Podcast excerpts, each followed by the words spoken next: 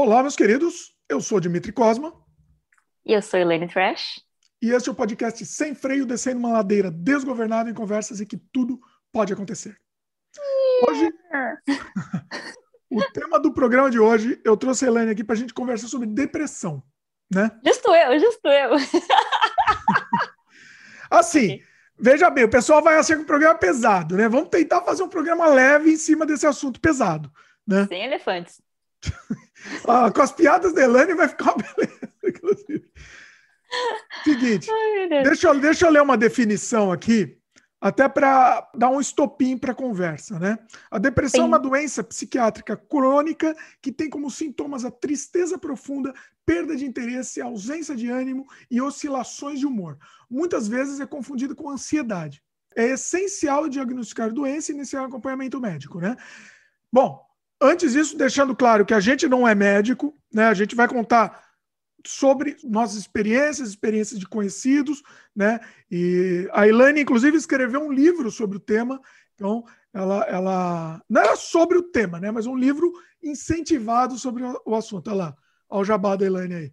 Já começou com o jabá, da depressão à criação. Mostra mais, mostra mais no meu, mostra de Ué, novo. Você reclama que eu nunca mostro meus negócios? Pois é, tem que mostrar. E esse tem tudo a ver com o nosso tema. Inclusive. Uhum. Olha aí. Bom, daqui a pouco a Elaine vai falar sobre o livro também. Mas a ideia é essa: a gente vai conversar solto sobre o assunto, né? Nos tempos que a gente vive, inclusive, a tristeza está sendo uma coisa generalizada entre as pessoas, né? Então a gente vai tentar conversar sobre isso, tentar animar, eventualmente, ou não. Ou não, quem sabe? Não sei. Vamos ver. E tem, tem que também o jabá do nosso videozinho, né? Que a gente fez um vídeo sobre depressão. Lembra? Exatamente. Nosso, vamos, vamos fazer o jabá daqui a pouco. Calma. Nosso curta, né? Bom, Sim. vamos começar com o jabás também, a gente faz esse do curta também. Deixa eu fazer o jabá aqui, aí a gente já engrena esse também. A gente está disponível em vídeo no youtube.com barra Dimitri Cosma e também em áudio no Spotify, Apple, Google, Anchor, entre outros. Siga a gente lá para receber o aviso dos programas novos. Você também encontra esse programa, esse podcast, assim como outros trabalhos meus, como filmes, games, artes, no dimitricosma.com. E mais um recado importantíssimo: se você considera se tornar membro aqui do, do nosso canal no YouTube, você vai ajudar bastante a gente a continuar produzindo conteúdo. Nosso canal não foca num assunto que vai dar milhões de views, né? Altíssima popularidade, a gente quer falar sobre assuntos que a gente gosta e de uma forma que a gente gosta, com o nosso ritmo, um vídeo segmentado, sei lá, de, de falar de depressão num vídeo de 10 minutos. Não tem como, né, Elaine? Não é impossível. Então, o, o jeito que a gente arranjou é o sistema de membros, e aí você vai ajudar a gente a continuar produzindo conteúdo aqui no canal solto de uma maneira que a gente quer falar, falando diretamente para vocês. Né? Essa é a ideia. E além disso, você vai receber conteúdo exclusivo. A Elaine, eu não sei se a Elaine sabe, Elaine, nosso curta horário nobre finalmente está disponível aí para o pessoal. Eu sei, mas você não, mas tá, tem que pagar, né, para ver, né? Sim, então o sistema, não, sim. O sistema de membros, né? Assim, Isso é, na verdade é um, é um, valor mensal pequeno, né? Mas assim, na primeira mensalidade o pessoal já acessa o, o filme, já já acessa. A primeira mensalidade pequena, você tem inclusive níveis lá para você escolher, mas o, qualquer nível você já tem direito. Então, assim, foi a forma que eu encontrei, inclusive, para esse filme estar tá disponível. Porque se a gente deixar solto no YouTube, ele não vai, o YouTube vai bloquear, né? E vai se bobear, vai até dar strike no canal. Então, como a gente tá, é um conteúdo muito pesado, ele está disponível só para os membros, né? Fechado para os membros. Além disso, a gente tem vários documentários também lá, o documentário mostrando a produção do nosso longa-metragem Desamantes, um documentário de mais de duas horas, e além do documentário, tem um, um outro documentário também com entrevistas. Então dá mais ou menos quase três horas de material só de Desamantes, de material extra. Então tem muito, muito conteúdo legal lá para quem quiser. Então vale a pena, sugerimos que você considere essa possibilidade se você gosta do nosso canal. Supimpa. Jabá. Elaine, faz o jabá, os jabá seus também. Elaine tem um monte de jabá também, manda ver também no jabá que. Por enquanto eu tenho só o livro, que na verdade esse, esse livro aqui eu lancei faz muito tempo. E eu tenho a versão dele só em PDF, eu não tenho mais, eu não tenho ele mais físico. Ah, ele não, não... tá mais disponível? Não, esse aqui, esse aqui é meu xodózinho, meu, meu bebezinho. Olha. E Porque assim, quando eu lancei esse livro, a ideia era só me livrar do problema. O, que, o problema que eu digo, sabe, quando você entrega para o mundo, assim, ah, agora é de vocês. Porque esse, esse livro tem, são, na verdade, poemas.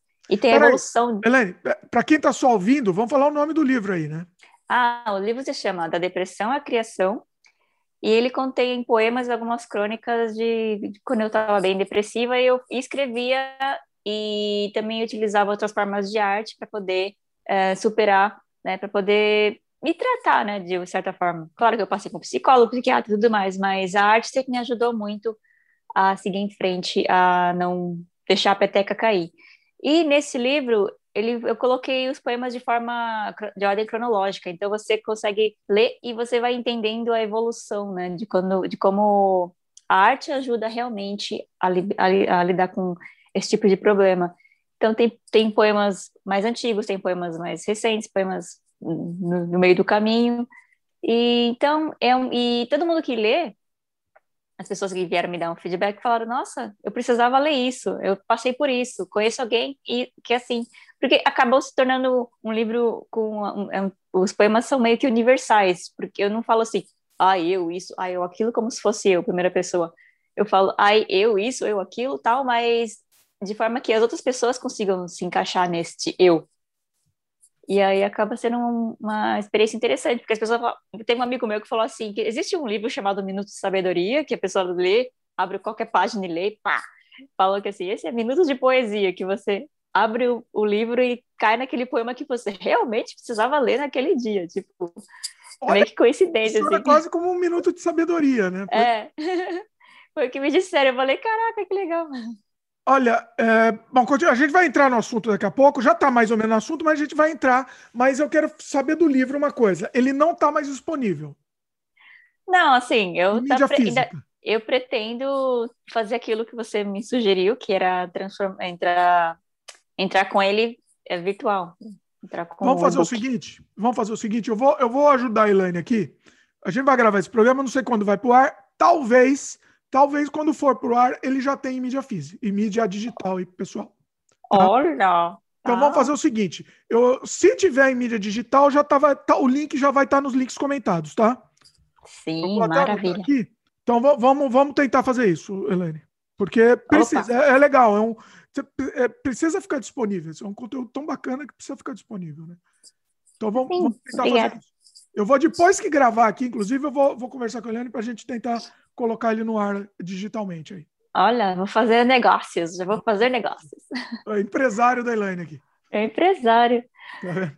E, Mas é, é. acho que vale a pena. Não, vale a pena. Não, não, não pode não, não ficar disponível. Você tem outro livro, aproveita e faz jabá do outro livro, vai. Ou ah, também não tem? Não tem Por mais. enquanto, temos o Como Ser um Bom Marido. Para quem está no Brasil, ainda tem cópias lá, que a minha ah, irmã pode, pode enviar. Tem pouquíssimas.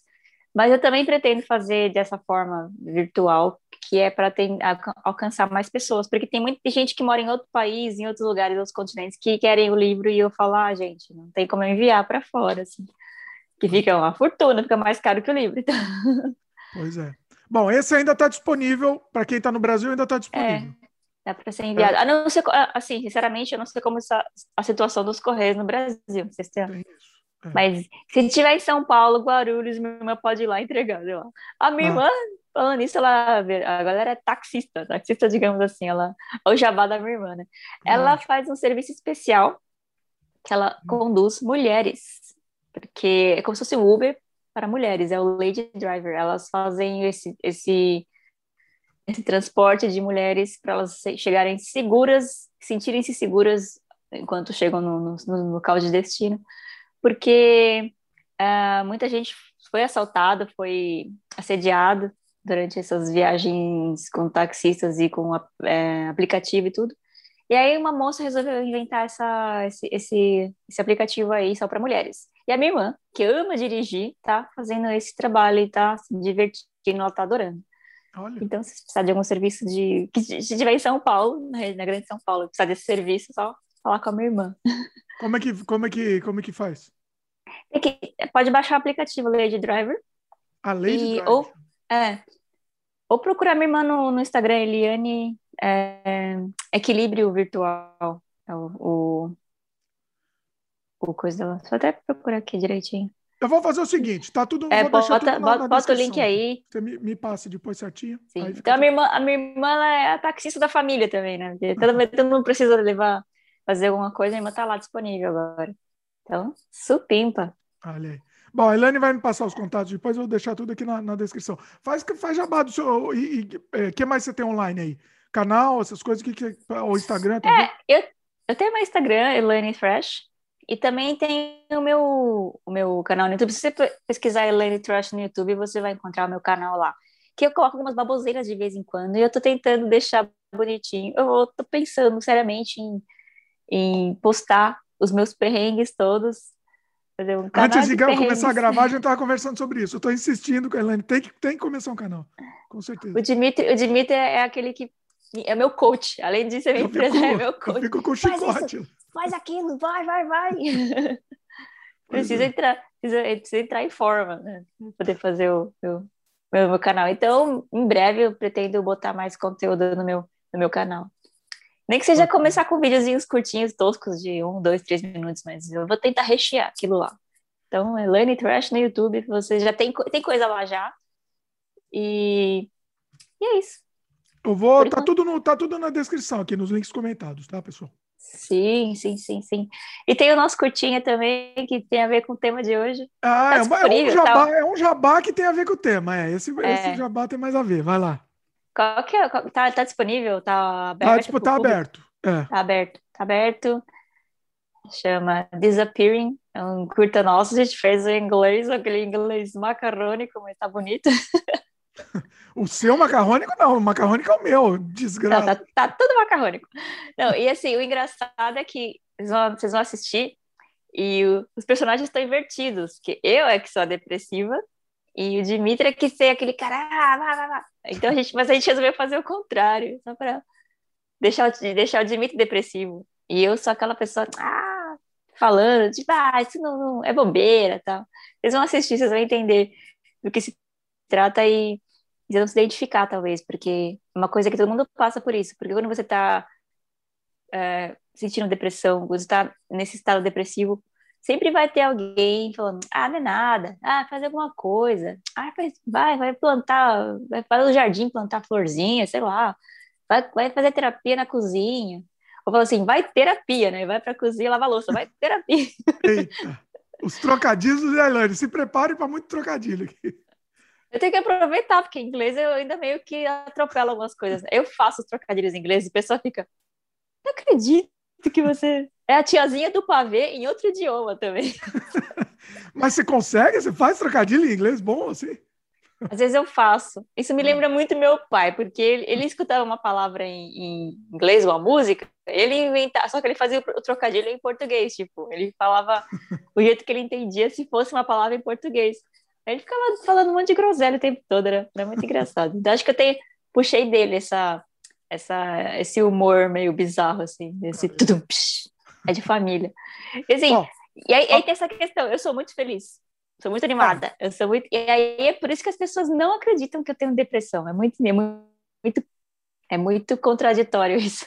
Isso é interessante. Isso é... Bom, a gente já vai entrar no assunto, então?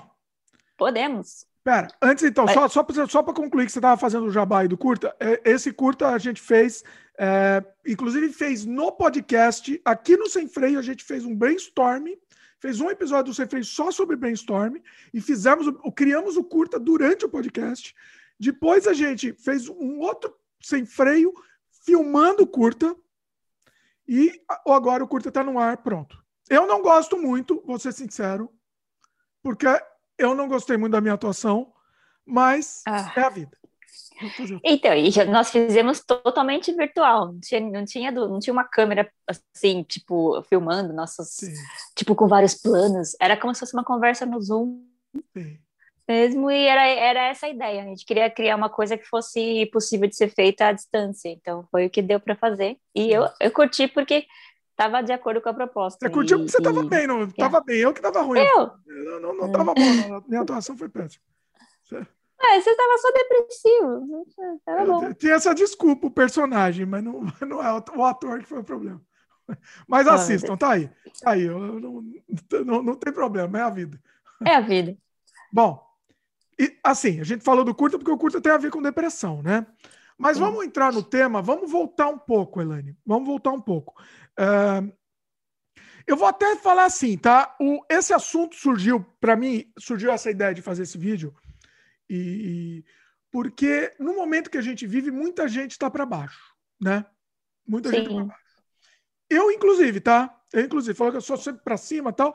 Eu tô, eu, eu, eu tô, tô descendo a ladeira aí, não é sem freio. Talvez seja sem freio, não sei, mas tô num momento assim meio, meio cansado, não sei a palavra seria cansado, entendeu? Des, desacursoado, não sei se seria essa palavra.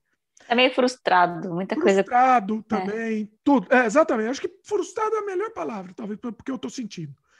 Uh, e a Elaine, assim, a Elaine, ela, ela teve depressão no momento, agora como que você está? Mesmo nessa situação que a gente vive, no mundo, que o mundo vive, né? Não, não podemos usar a palavra que começa com P, tá? Senão o YouTube bloqueia. É, mas nesse momento que o mundo vive, é, você está como? Aí tem, aí tem aquela questão, como responder isso, né? É a, é a pergunta mais difícil para responder quando a pessoa pergunta, e aí, como é que você tá? Aí você fala, I'm ok, I'm ok. Parece bem. o nosso curta, né? É, exatamente, tipo, ah, eu tô bem, não, não é nada, eu tô bem. Aí você, quando você realmente cai a ficha de como você realmente tá, você fala, ah, eu tô bem, eu tô bem. Ah, é, é tenso isso. Assim, uh, eu como já sei meio que me, não digamos, autodiagnosticar, eu... Ah, como é que eu posso dizer? Gato escaldado, né? Então, a gente meio que já, putz, lá vem, lá vem, lá vem. Você eu já tenho, sabe os sinais, né? É, eu tenho altos e baixos e... E aí o que eu tento fazer eu tento fazer realmente fazer alguma coisa, tipo, ou escrever, que é que como eu, eu escrevi o um livro chamado Da Depressão à Criação, eu sei que criar me ajuda a sair da depressão. Então eu tento buscar algumas alternativas uh, que eu que, que funcionam para mim. Mas assim, no momento assim, psicologicamente eu tô muito confusa, eu tô eu tô assim com aquela esperança, mas não querendo botar muita esperança, sabe? Ah, vai ficar melhor. Eu fico, mas e se não ficar?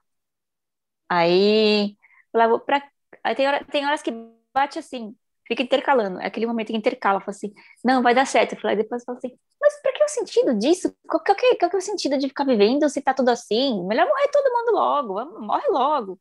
Aí começa a vir aqueles pensamentos suicidas de novo, aí você fica.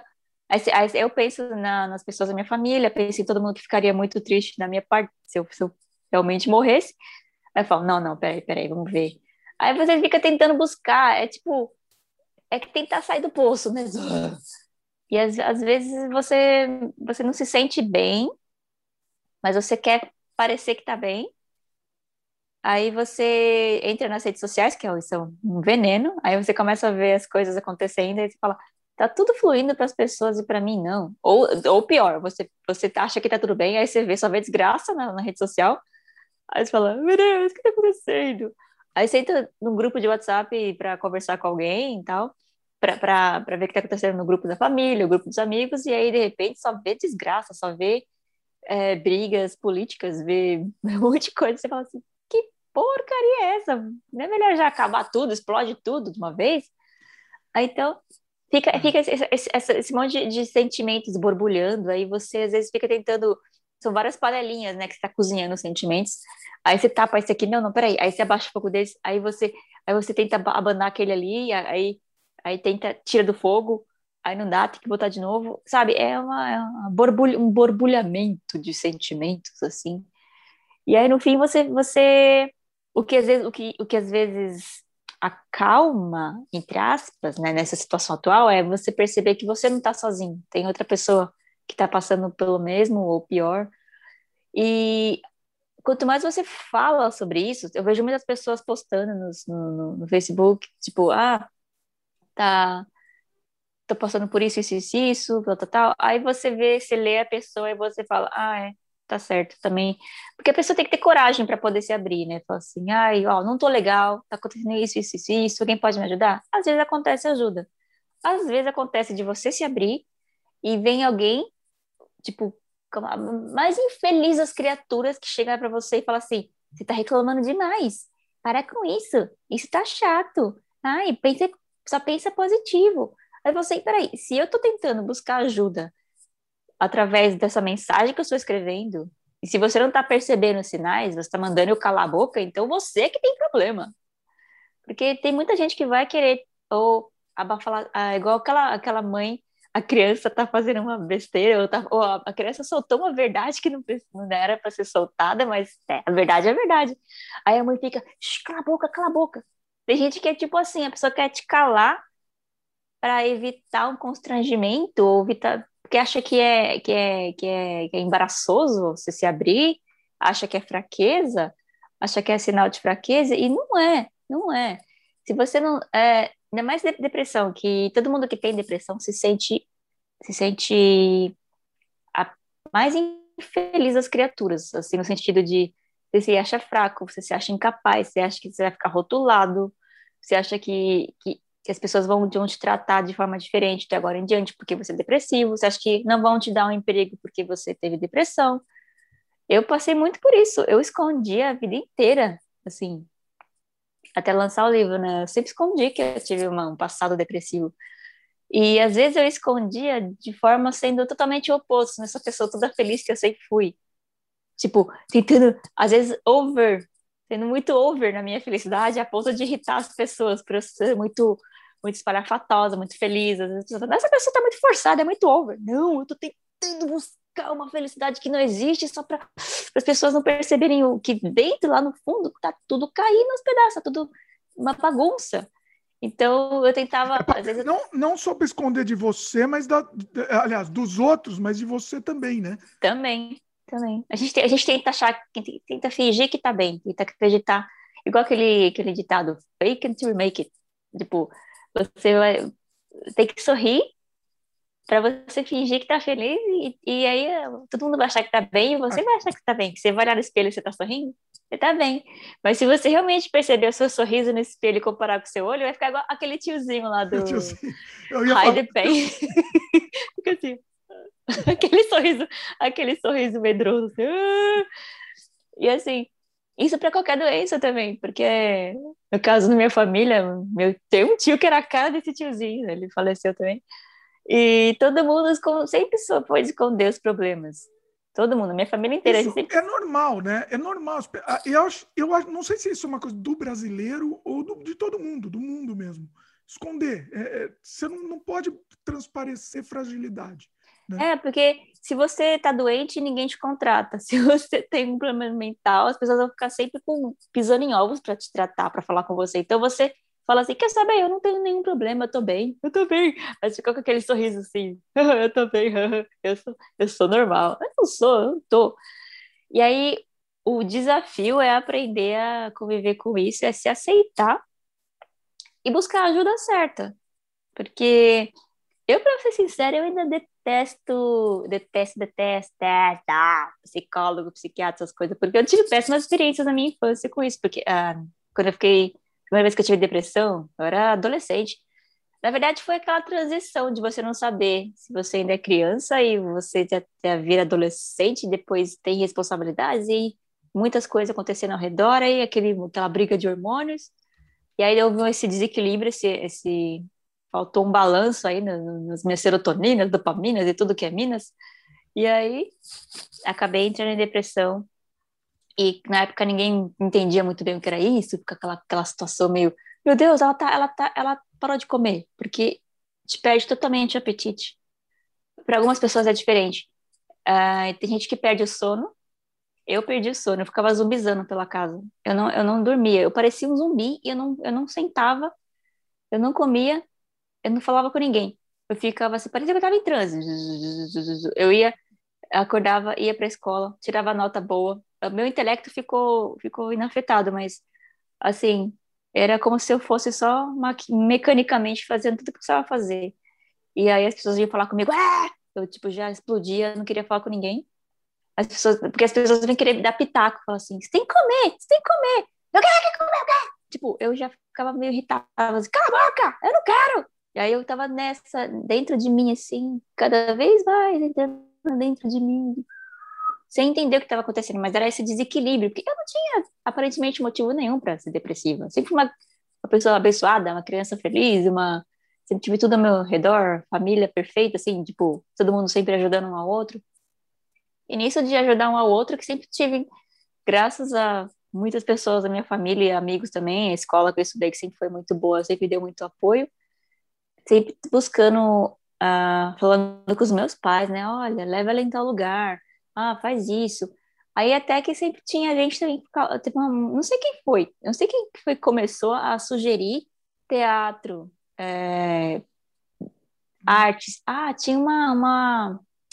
Eu, tinha, eu fui no, no, no... Vou dizer, eu sei, eu sei que você não é, não é um cara religioso. Não, mas e eu o que te ajuda tá valendo. É. E, então, todo mundo começou, de várias religiões diferentes, várias pessoas começaram a, a falar, não, reza isso, não, leva lá nessa religião aqui, leva lá nesse lugar aqui. Então, eu fui, achei que a, a, a junção de várias crenças foi ajudando, porque trouxe pessoas próximas, assim, para com alguma mensagem importante, mesmo que sejam pessoas que eu não tenho mais contato hoje em dia, mas as pessoas chegaram, deram um conselho, é, pronto, essa era a missão delas, deu um conselho e saiu. Mas ajudou? Aí, ajudou, ajudou, porque teve o... É, vou mandar... Tudo foi ajudando, pouquinhas coisinhas foram ajudando. Aí, num, eu fui num centro espírita, eu acho. Me levaram no centro espírita. Aí, uma pessoa que estava lá conversou com a minha mãe, que também levava a filha dela, ela tinha sugerido arte, tipo, é, artesanato, falou assim, olha, minha filha tá fazendo assim, assim, assado. Aí tinha uma tia minha, que ela faz, ela sempre fazia arte, artesanato, coisas para vender, e ela fazia massinha de biscuit. E ela fez vários bolinhos de massinha e deu para mim. Aí, eu, aí, nossa, eu passava a tarde inteira fazendo é, pequenas coisinhas assim, é, os bibelozinhos de biscuit, e fui criando, criando, criando, criando, criando. E aí, pronto, fui, fui entrando. Ao invés de ficar zumbizando pela casa, eu ficava trabalhando a arte, fazendo. Escrevia meus poeminhas, fazia meus desenhos, uh, meus biscoizinhos. Então, eu sempre tinha alguma coisa artística para fazer. Então, eu, eu botava minha. Eu acho que foi, foi uma, uma forma muito interessante de, de lidar com. A melhor forma que eu acho de lidar com a arte do que ter uma pessoa falando na minha orelha, olha, você tá passando por isso, o que você tá sentindo, blá blá. O que eu tô sentindo eu imprimia na arte, que era acho que a forma mais assim, mais eficaz na minha opinião, para mim. Claro que tive acompanhamento, psicólogo, psiquiatra e tal, e às vezes eu ficava assim, eu chegava lá e falava assim, não entrava na minha cabeça o que eles falavam, eu me irritava, porque eu sou uma pessoa muito visual. Você, é, você foi por, por espontânea vontade? No psicólogo? É. Não, foi eu uma. Sei que se, se a pessoa meio que obrigada, já pega uma bronca, né? Que é normal. É. O psiquiatra. aspas, né? Vamos dizer.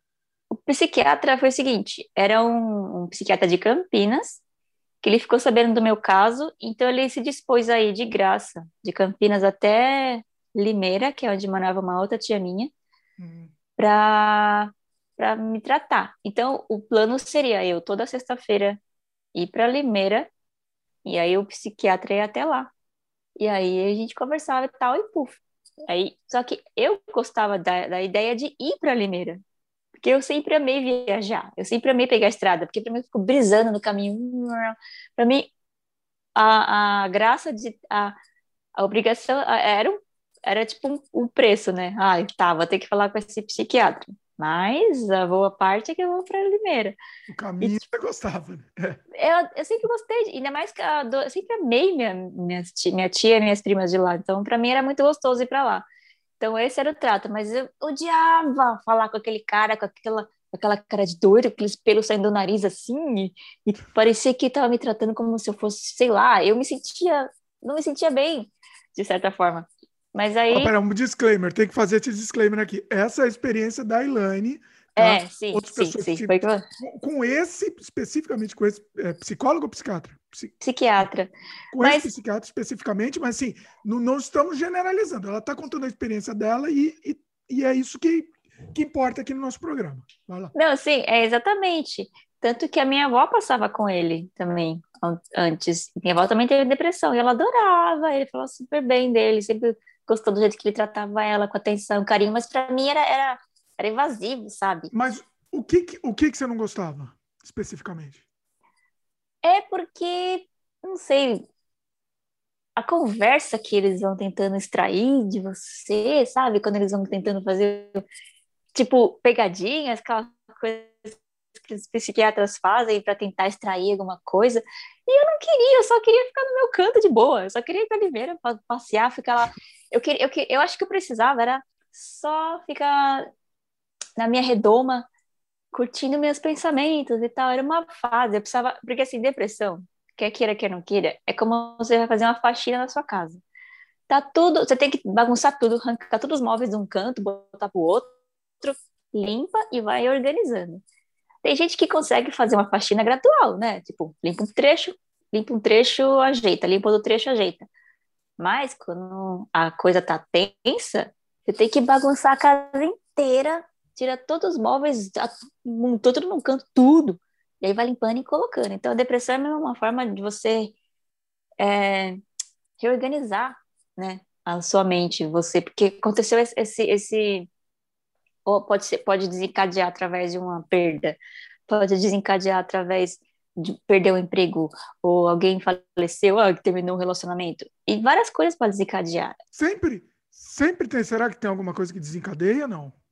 Será que. Não, às, às vezes, no, no, caso, é um desequilíbrio químico no organismo. Então, tem. A...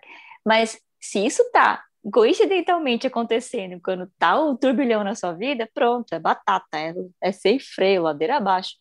Pior então ainda, tem né? é. é, assim, o ideal é a pessoa tem que buscar ajuda.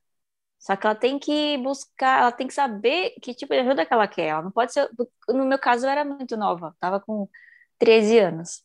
Aí então eu não tinha opção. Então tinha que ser sugestão e ninguém sabia direito como é que funcionava isso. Então todo mundo queria ajudar, todo mundo queria sugerir, todo mundo queria queria queria dar uma, uma opinião, falou assim, não, faz isso, não, manda ela comer isso, não, olha, ela tá faltando vitamina, sei que, sei que lá, tipo, é, sempre tentando. vai ter.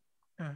Todo mundo tenta. E aí fica o meu pai e minha mãe, ficava meu pai e minha mãe, tipo, desesperados, porque era muita informação e eu, eles estavam perdendo, porque, tipo, eu estava definhando, mas era, tipo, eu me olhava no espelho, eu estava bem, eu fazia as coisas, estava bem. Eu não entendia todo esse, essa, esse furdúncio ao meu redor. Todo esse, você estava bem assim, no sentido.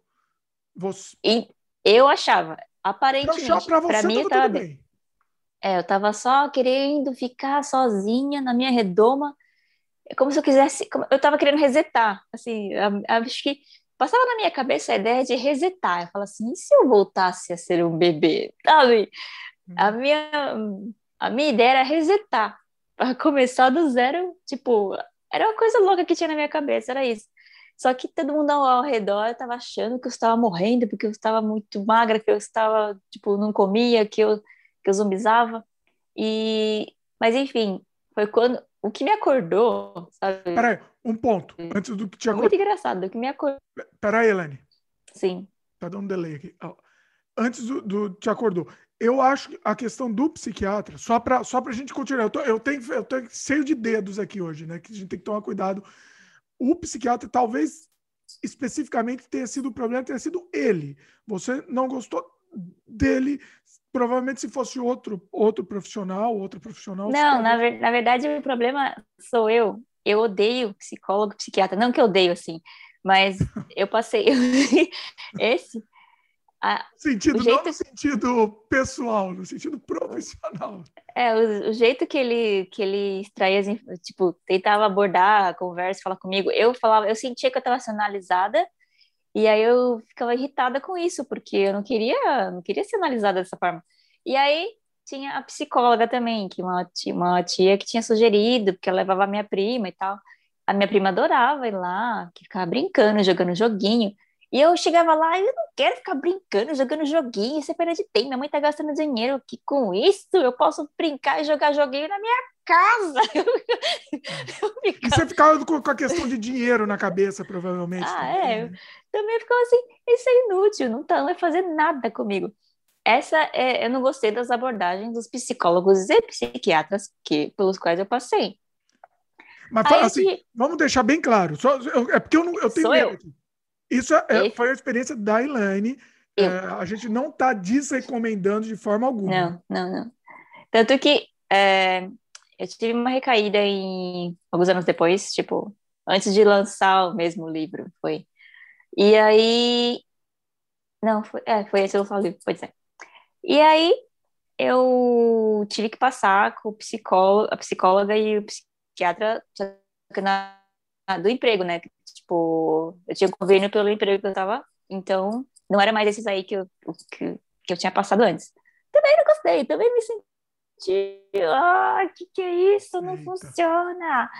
E a, a psicóloga, assim, ficava me analisando, e aí eu tentando falar alguma, tipo, ela, ela esperava, sabe, eu não, eu não entendia qual que era a, a, o objetivo daquilo, eu, isso não tá me fazendo bem, eu, eu, tava, tava me sentindo cada vez pior, mas é essa questão, a minha relação, psicólogo, psiquiatra e eu, não funciona dessa forma, funciona o que para mim? Arte, esse é, esse é meu ponto se fosse um psicólogo, ou uma, um, não exatamente a palavra psicólogo talvez tenha, se fosse assim, ah, uma pessoa que fosse sugerir alguma coisa, mas quando fala psicólogo, psiquiatra, na época eu ficava, isso, eu não sou louca. Sei lá, era, é, era alguma coisa na minha cabeça também, que. Né? É. O estigma. É. E, enfim, mas eu sempre adorei escrever histórias que tivesse essa, essa coisa de personagens com problemas mentais ou com duplo sentido, a pessoa fala uma coisa, mas quer dizer outra, então, e aí tenta extrair informação tal. Eu sempre gostei de histórias assim. E só que eu não gostei de ser esses, esses, personagens na vida real, de, desse tipo de história. Eu ficava assim, não, gente, não, não é para mim.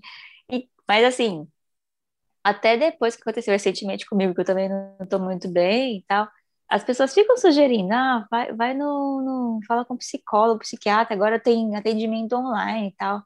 Aí eu fico, ah, beleza, talvez. Só que para mim ainda não tenho, eu preciso de mais, ah, não sei, talvez precisa de um empurrãozinho para para realmente marcar uma consulta e falar, ver se, se hoje em dia eu tô diferente de anos atrás que eu passei é, por essas você, experiências você, não, não foi bom. Ou você, ou de repente achar mesmo uma pessoa mais, mais adequada, né? Que, mais compatível, vamos dizer, né? Talvez. É. é. Agora, eu te, tá, te interrompi, você estava falando, né? Tal, isso não resolveu. O que, o que resolveu foi. Aí eu te interrompi. O que, que você estava falando? Ah, tá. Não, pra, do transe que eu tava, da, tipo, quase um pé e meio na, na, na cova e achando que estava tudo bem, eu parecia que estava flutuando.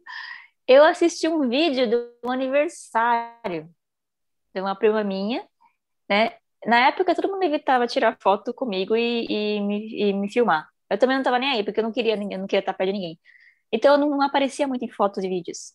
Mas nesse caso aparece uma pessoa passando ali no vídeo. Aí quando eu percebi que aquela pessoa ali passando era eu, nossa senhora! Eu tô assim? Aí, plim, sabe, acordei, porque eu estava realmente pele e osso. E, e parecia um zumbi, eu parecia uma assombração passando. Era um filme de terror.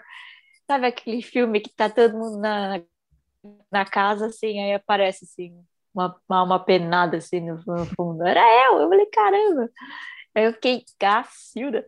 Aí eu comecei a, a ficar mais atenta ao que as pessoas estavam me dizendo. Eu falei assim, olha, você precisa comer, você precisa fazer isso, precisa aquilo. Aí eu, aham, aham. Aí eu comecei a ir acordando para a vida. E, mas, ao mesmo tempo, como eu disse, sempre escrevendo, porque às vezes não, não consigo me expressar, falar para as pessoas o que realmente estava sentindo, porque ninguém às vezes quer saber também. Aí você, é, é, o que a gente pensa, né? Então eu escrevia. Então eu transformava toda a minha angústia, transformava, tipo.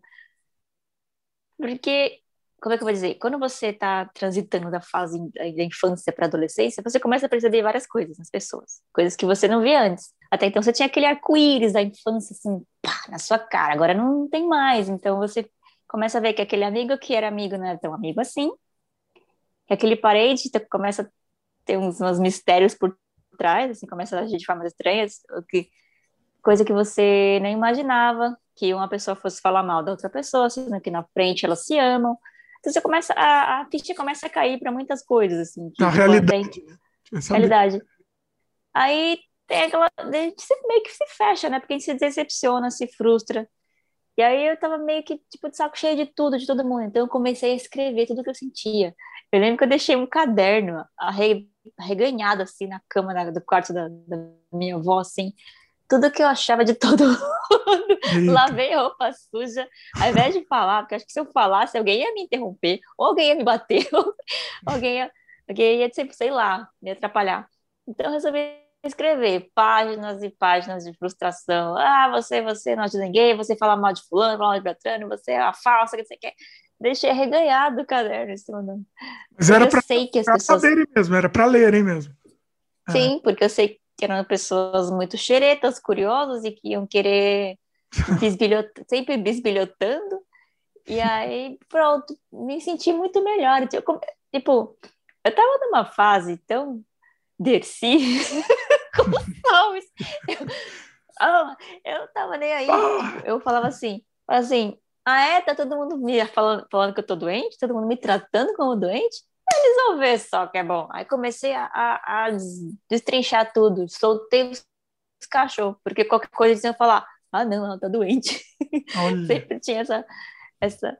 Assim, eu tava desenfreada, eu estava desenfreada, porque uh, eram pensamentos suicidas sempre aparecendo. Era essa, essa, essa perda de apetite, essa perda de vontade de fazer as coisas que sempre gostei de fazer. Tipo, esse desamor com tudo que estava acontecendo na minha vida. E aí, tipo, pronto. Abandonou, fez a faxina, passou. E botei, tentei botar as coisas meio que no lugar. Foi um pouco difícil, tipo, tentar Mas, botar assim, as coisas no lugar. Passou é, nessa situação, ele passou sem nada, não tomou remédio, você não fez nada? Não, tomei, tomei. Tomei remédio de levantar cavalo. Ah. Passei por diversos tratamentos psicológicos, tratamentos físicos também, tipo, porque eu ia no. Tanto que. Por isso que eu falava, para mim eu tava bem.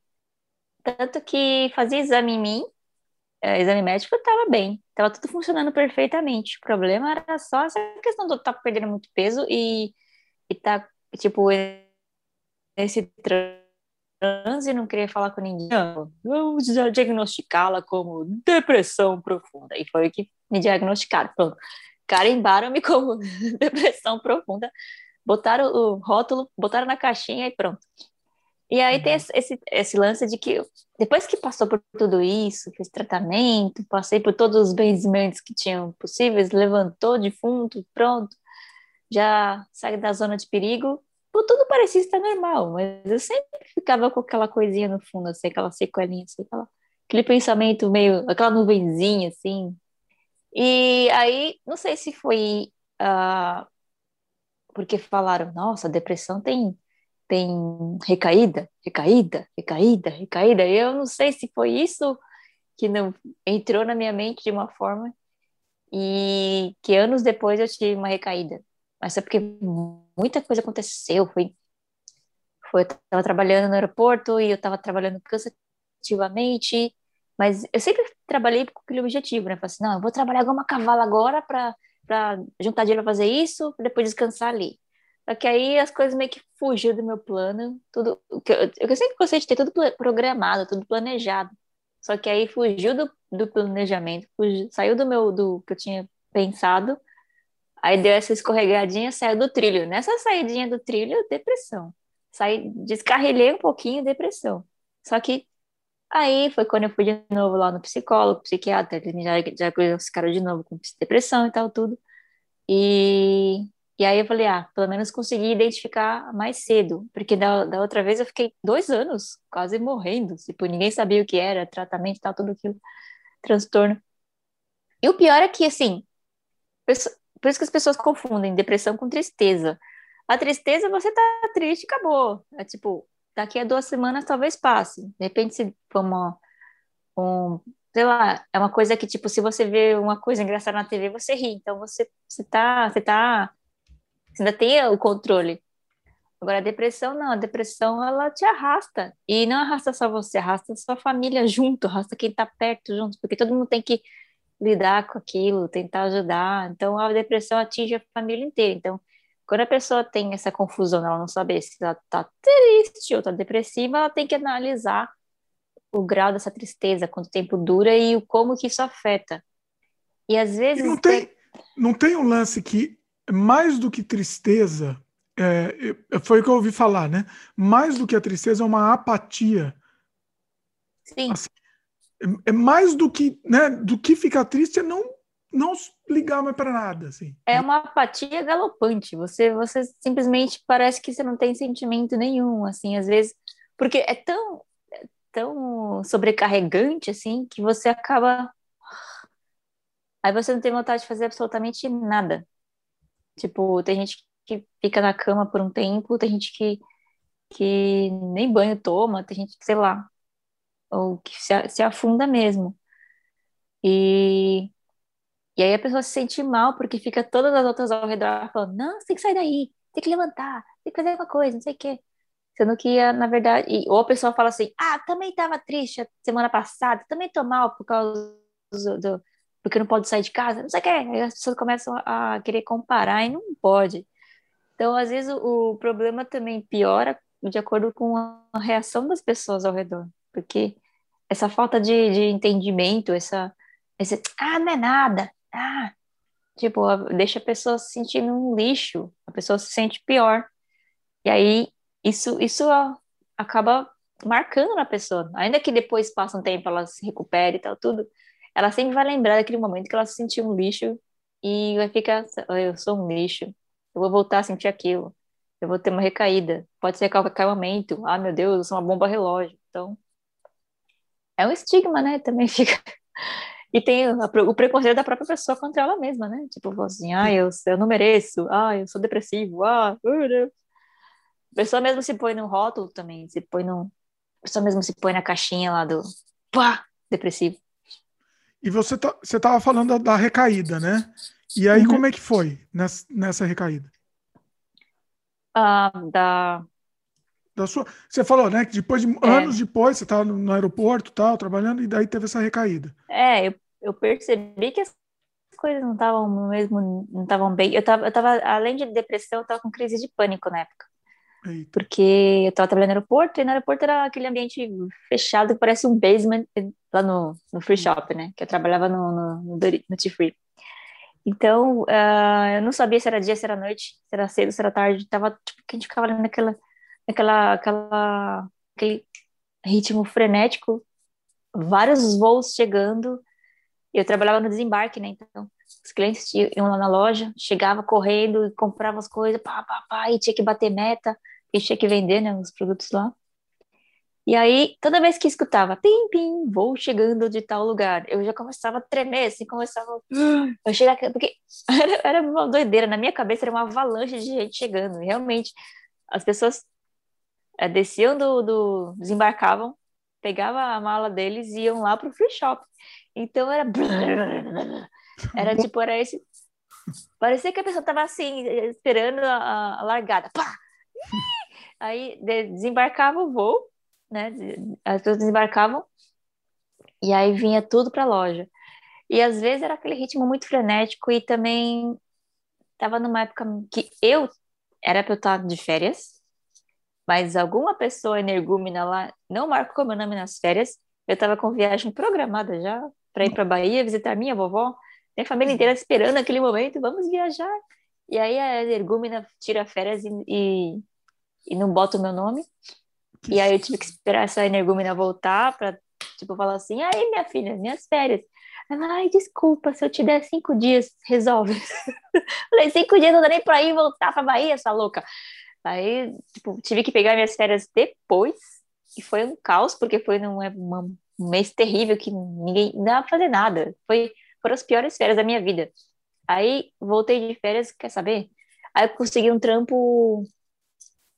Nisso, nisso que eu tava de férias, eu tava fazendo uma audição para um espetáculo e fui viajar com esse espetáculo, não, nunca mais voltei pro trabalho. Daí falei, quero sair.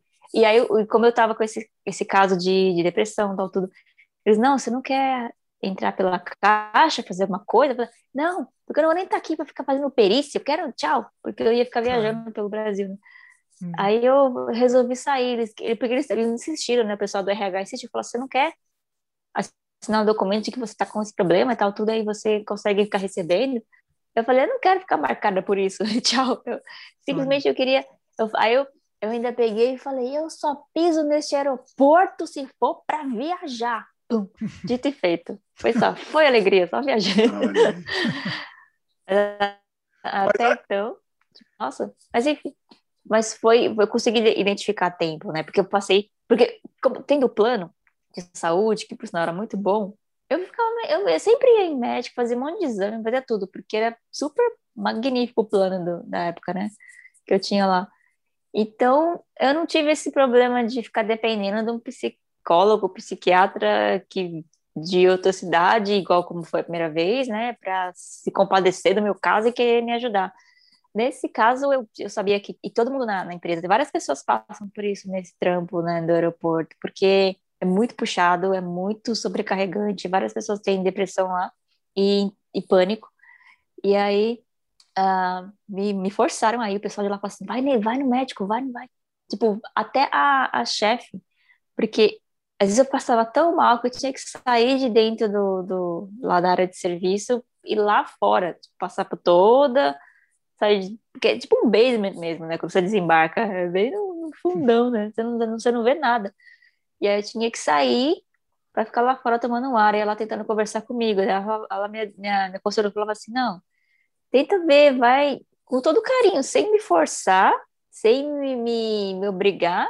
Ela, olha, uh, tem esse médico tal, vai ali, não sei o que, sei lá. Tem, você tem o um plano, né? Um plano muito bom, por sinal, aproveita. Tipo, ela teve, sabe, aquele cuidado de falar, ao invés de falar, você tem que ir no médico, vai, eu tô te obrigando, se você não for no médico, você não pisa aqui, sei lá. Tipo, nada forçado, ela foi só contornando e sugeriu. E antes de contornar e sugerir, ela tinha conversado comigo várias vezes antes, sabe? Amaciando, amaciando. Jeito certo de, de de conduzir né, uma pessoa para buscar ajuda, né? Que é o que poucas pessoas sabem fazer. As pessoas só sabem meter o bedelho e, e falar, faz isso que tá certo, faz isso que, que, que, é, o, que é o melhor. Complicado. E aí deu certo, aí resolveu. Aí você foi no médico? É, eu fui. Aí ele passou remédio para tomar. Aí aqueles remédios bem. O que, o que, que foi tenso foi o remédio. Porque, vixe, comecei a ter umas alucinações meio loucas, porque o remédio ele é muito forte. Hum. Tanto que ele é grada, gradativo, você vai aumentando a dose a cada semana. Tipo, você toma um por dia, depois dois por dia, depois três, seis. E aí, eu. Mas o remédio dá tive... Caramba! Não, assim, quando você chega num ponto do remédio, tipo, e eu, na verdade, eu precisava ter voltado nesse médico para terminar o tratamento. Só que como eu já tinha conseguido esse trampo, né, que eu falei da viajar com o espetáculo, uhum. eu simplesmente toquei um F-O-D-A-S-E pro, pro, pro tratamento, pro aeroporto, para tudo. Falei, quer saber? Que se dá aqui, agora tchau. Mas e aí? Deu problema isso ou não? Um pouco, porque uhum. você não pode sair de um remédio sem, sem acompanhamento médico, né? Esse é o problema. E aí eu devia ter voltado, só que eu não consegui voltar lá, porque era, era, muito difícil marcar consulta com esse médico. E depois que eu saí do trampo, claro, que eu não tinha mais o plano. Ah. Então, é, eu acabei, acabei, e eu tava, eu tava fora, eu tava viajando. E aí eu falei assim, não, não vou ficar estressando o pessoal da, do trampo, que, tipo, que nem sabe desse problema que eu tenho, vai que porque assim é, fica marcado. E assim, a gente sabe, tem um outro, um outro assunto também para você falar também, porque não adianta a gente botar panos quentes aqui, ah, tal, é, a gente não fala com medo do. Porque existe preconceito. Existe preconceito. Sim, sim, totalmente. Por isso que eu fiquei na minha, fiquei na miúda. Tipo, fui lá, viajei, fiz trabalho, voltei, mas eu sabia que não, não estava legal ainda. Alguma coisa não estava certa. E foi quando eu tive as reações com remédio, que eu que eu comecei a ter pânico, comecei a travar, tinha marcado um compromisso, tipo, não, não quando eu tava viajando, quando eu já tinha voltado para casa, tava, tinha marcado um compromisso, parei na porta, não consegui sair de casa, fiquei com medo, não consegui sair. E aí... Mas aí tem mais a ver com, com pânico, né? É. Hum. E aí, tipo, tive que conversar com algumas pessoas, assim, assim, para mim, conversar com, com um profissional, um psicólogo, me fazia me sentir ruim. Me senti meio, meio uh, uh, para baixo. Então, alguns amigos sempre estavam com os ouvidos abertos para me ajudar. Então, eu sempre conseguia desabafar com alguém, assim, já me sentia melhor. Então, as, aí ajudava, né? Ajudava a compreensão das pessoas, colegas de trabalho, uh, enfim, algumas pessoas assim, tipo, que eu pudesse confiar mesmo, que eu sei que não caía me prejudicar de acordo com, com isso, então tava bom. E família também, sempre tive bastante gente na minha família que sempre estava disponível para conversar. E tem a minha mamãe, gente, minha mamãe acho que é uma psicóloga natural, assim, tipo, toda vez que eu tô, às vezes eu tô aqui com, ai, mó fome, sabe? Que Bósnia, Herzegovina, eu não falo outra coisa. Aí eu ligo lá e só de conversar com ela já me anima, assim, já fico, me sinto melhor. Então, ela, e ela sabe, né, minha mãe. E a percebe, gente, né? Inclusive é, percebe. É. E tem, tem a impressão também de que ser sentido de mamãe, né? Tipo, quando eu tô para baixo, assim, parece que ela sempre manda uma mensagem. Oi, tudo bem? Não sei o que lá. Ah, lembrei de você. Isso, isso, aquilo. Ela fala alguma coisinha que pum, parece que é, tipo, pensadinho para poder resolver meu problema, assim. É hum. bem coisa de mãe mesmo. Quando eu queria comer alguma coisa ai, que vontade de comer tal coisa, e plim, aparecia magicamente assim, minha mãe fazia. Olha aí. Agora. E uma coisa, aí, e, e, falando de mãe, aí tem essa questão também, porque quando eu tinha muito pensamento suicida, era só pensar na minha mãe que, tipo, uff, saía, hum. assim, era, era minha, minha, meu escape, assim, minha válvula de escape. Na verdade, você pra... nunca chegou a tentar nada, você chegou a tentar alguma coisa ou só era pensamento? Não, era só pensamento, tipo, porque dá aquele momento de que você fala assim, qual, que, qual o sentido de, de viver? Qual que, aí você começa a se imaginar em várias situações de que você não está presente, sabe? Você começa a imaginar várias formas de morrer, várias formas de estar morto, várias formas... O que... Você começa a imaginar o mundo sem você, tipo... Aí você também começa a imaginar a reação das pessoas, de acordo com a sua morte. É bem, bem, bem dark, sabe? É meio bem estranho. E. Qual que foi a pergunta, né? Desculpa. Uh, nem lembro agora. Mas, assim, é. mas assim, uma coisa acho que em cima disso é interessante, porque eu acho que todo mundo, em algum momento ou outro da vida, acaba tendo algum pensamento assim, né? Ah, ah você pensa se eu nunca tentei nada. Essa foi a pergunta, se eu nunca tentei nada. Como é que é? Você, você perguntou se eu nunca tentei nada. Ah, é, exatamente. Ah. Não, uma vez eu, tipo, eu tava de saco cheio e tinha uma cartela que eu tinha que tomar de remédio que eu não queria tomar, porque eu sempre odiei tomar remédio e eu era obrigada a tomar esse remédio, um dos remédios aí. Aí eu simplesmente tomei a cartela inteira. Caramba! De uma vez, assim, pá! Quer saber? Eles querem me obrigar a tomar esse remédio? Então toma, eu tomei tudo. Caramba! E aí? Não aconteceu nada, quer dizer... Uh, sei lá, de repente era pra eu estar, tá, ter uma overdose, não sei o que. Não, eu simplesmente fiquei dormindo o dia inteiro. Olha, caramba! Foi, foi sorte. E remédio pesado, era né? Era. Caramba. Era pra... Inclusive, era o tio meu, era pra ter ido. Era... Eu fui com ele, né? Visitar o filho dele em outra cidade e ele queria uma. Queria... Porque ele sabe, todo mundo sabe que eu adoro viajar, né? Então. Aí seria interessante viajar comigo. Pronto, me levou, acho que duas, três horas de viagem. E eu fiquei o dia inteiro no carro dormindo. Olha. eu simplesmente apaguei. Tipo, parecia um zumbi lá também. Né? Na hora que chegou lá na casa dele e tal, tudo, ah, tudo bem. Aí na hora de voltar, nossa, apaguei. Eu fui a pior companhia de viagem, porque o ideal seria a gente ir conversando e tal, tudo. Não, eu dormi, dormi. Caramba. Fiquei apagadérrima. Minha mãe depois ficou uma brava, você tomou todo o remédio, não sei o quê. Hum. Aí foi, tipo, era... Foi, era foi uma sorte, assim, absurda, né? Que, que, não, que, que, que o, o único... É a única coisa que aconteceu foi isso. Né? Foi. Mas assim, de tentar, de tipo, eu morava, eu morava no quinto andar. Eu olhava para a janela direto assim, tipo, pã, o que aconteceria se eu simplesmente Caramba. sempre olhava para aquela janela assim, olhava lá embaixo assim. Então, eu estava me sentindo tão perturbada que eu estava quase com a perna lá na janela. Aí escutei a mãe lá chamando na, na cozinha para fazer alguma coisa e acordei assim, saí do. Ups, o quê? Porque às vezes parecia que não é. Se, você, se eu começo a relembrar aquele tempo, parecia que não era eu, sabe? Parecia que eu tava. Era, só tava meu corpo assim, sendo, sendo dominado por outros, outra, uma outra alma que tava no meu corpo, sei lá. E, e, não parecia e, que era eu. E a gente tá falando assim, é uma, é uma coisa que se faz. É, é, eu, eu, sempre digo que a gente vive várias encarnações na vida, né? Isso era uma outra encarnação sua mesmo, né? Assim, não, não, não parece, é outra pessoa, né? Eu, eu passei por algumas coisas assim na minha adolescência também, né? Não contei, eu acho. Vou, vou contar um pouco aqui. Conte, eu, conte. Quero saber. Eu sofri bullying pra cacete. Sofri bullying. Por quê? E assim, vamos usar de, de terapia. Vai, pode, sem freio aqui, vai ser uma sessão de terapia. Sente no, deite no divã. eu era, eu era gordinho, né? Na, na, antes da adolescência, na verdade, sei lá, com os pré-adolescência, vai. E aí eu sofri muito bullying. Eu tinha muito pensamento autodestrutivo naquela época. Eu tinha muito, assim. Nunca cheguei. O, o máximo que, sei lá, cheguei a fazer, sei lá, uma vez peguei um estilete se cortei o braço inteiro, assim, entendeu? E, assim, superficial, né? Eram umas marcas superficiais, assim.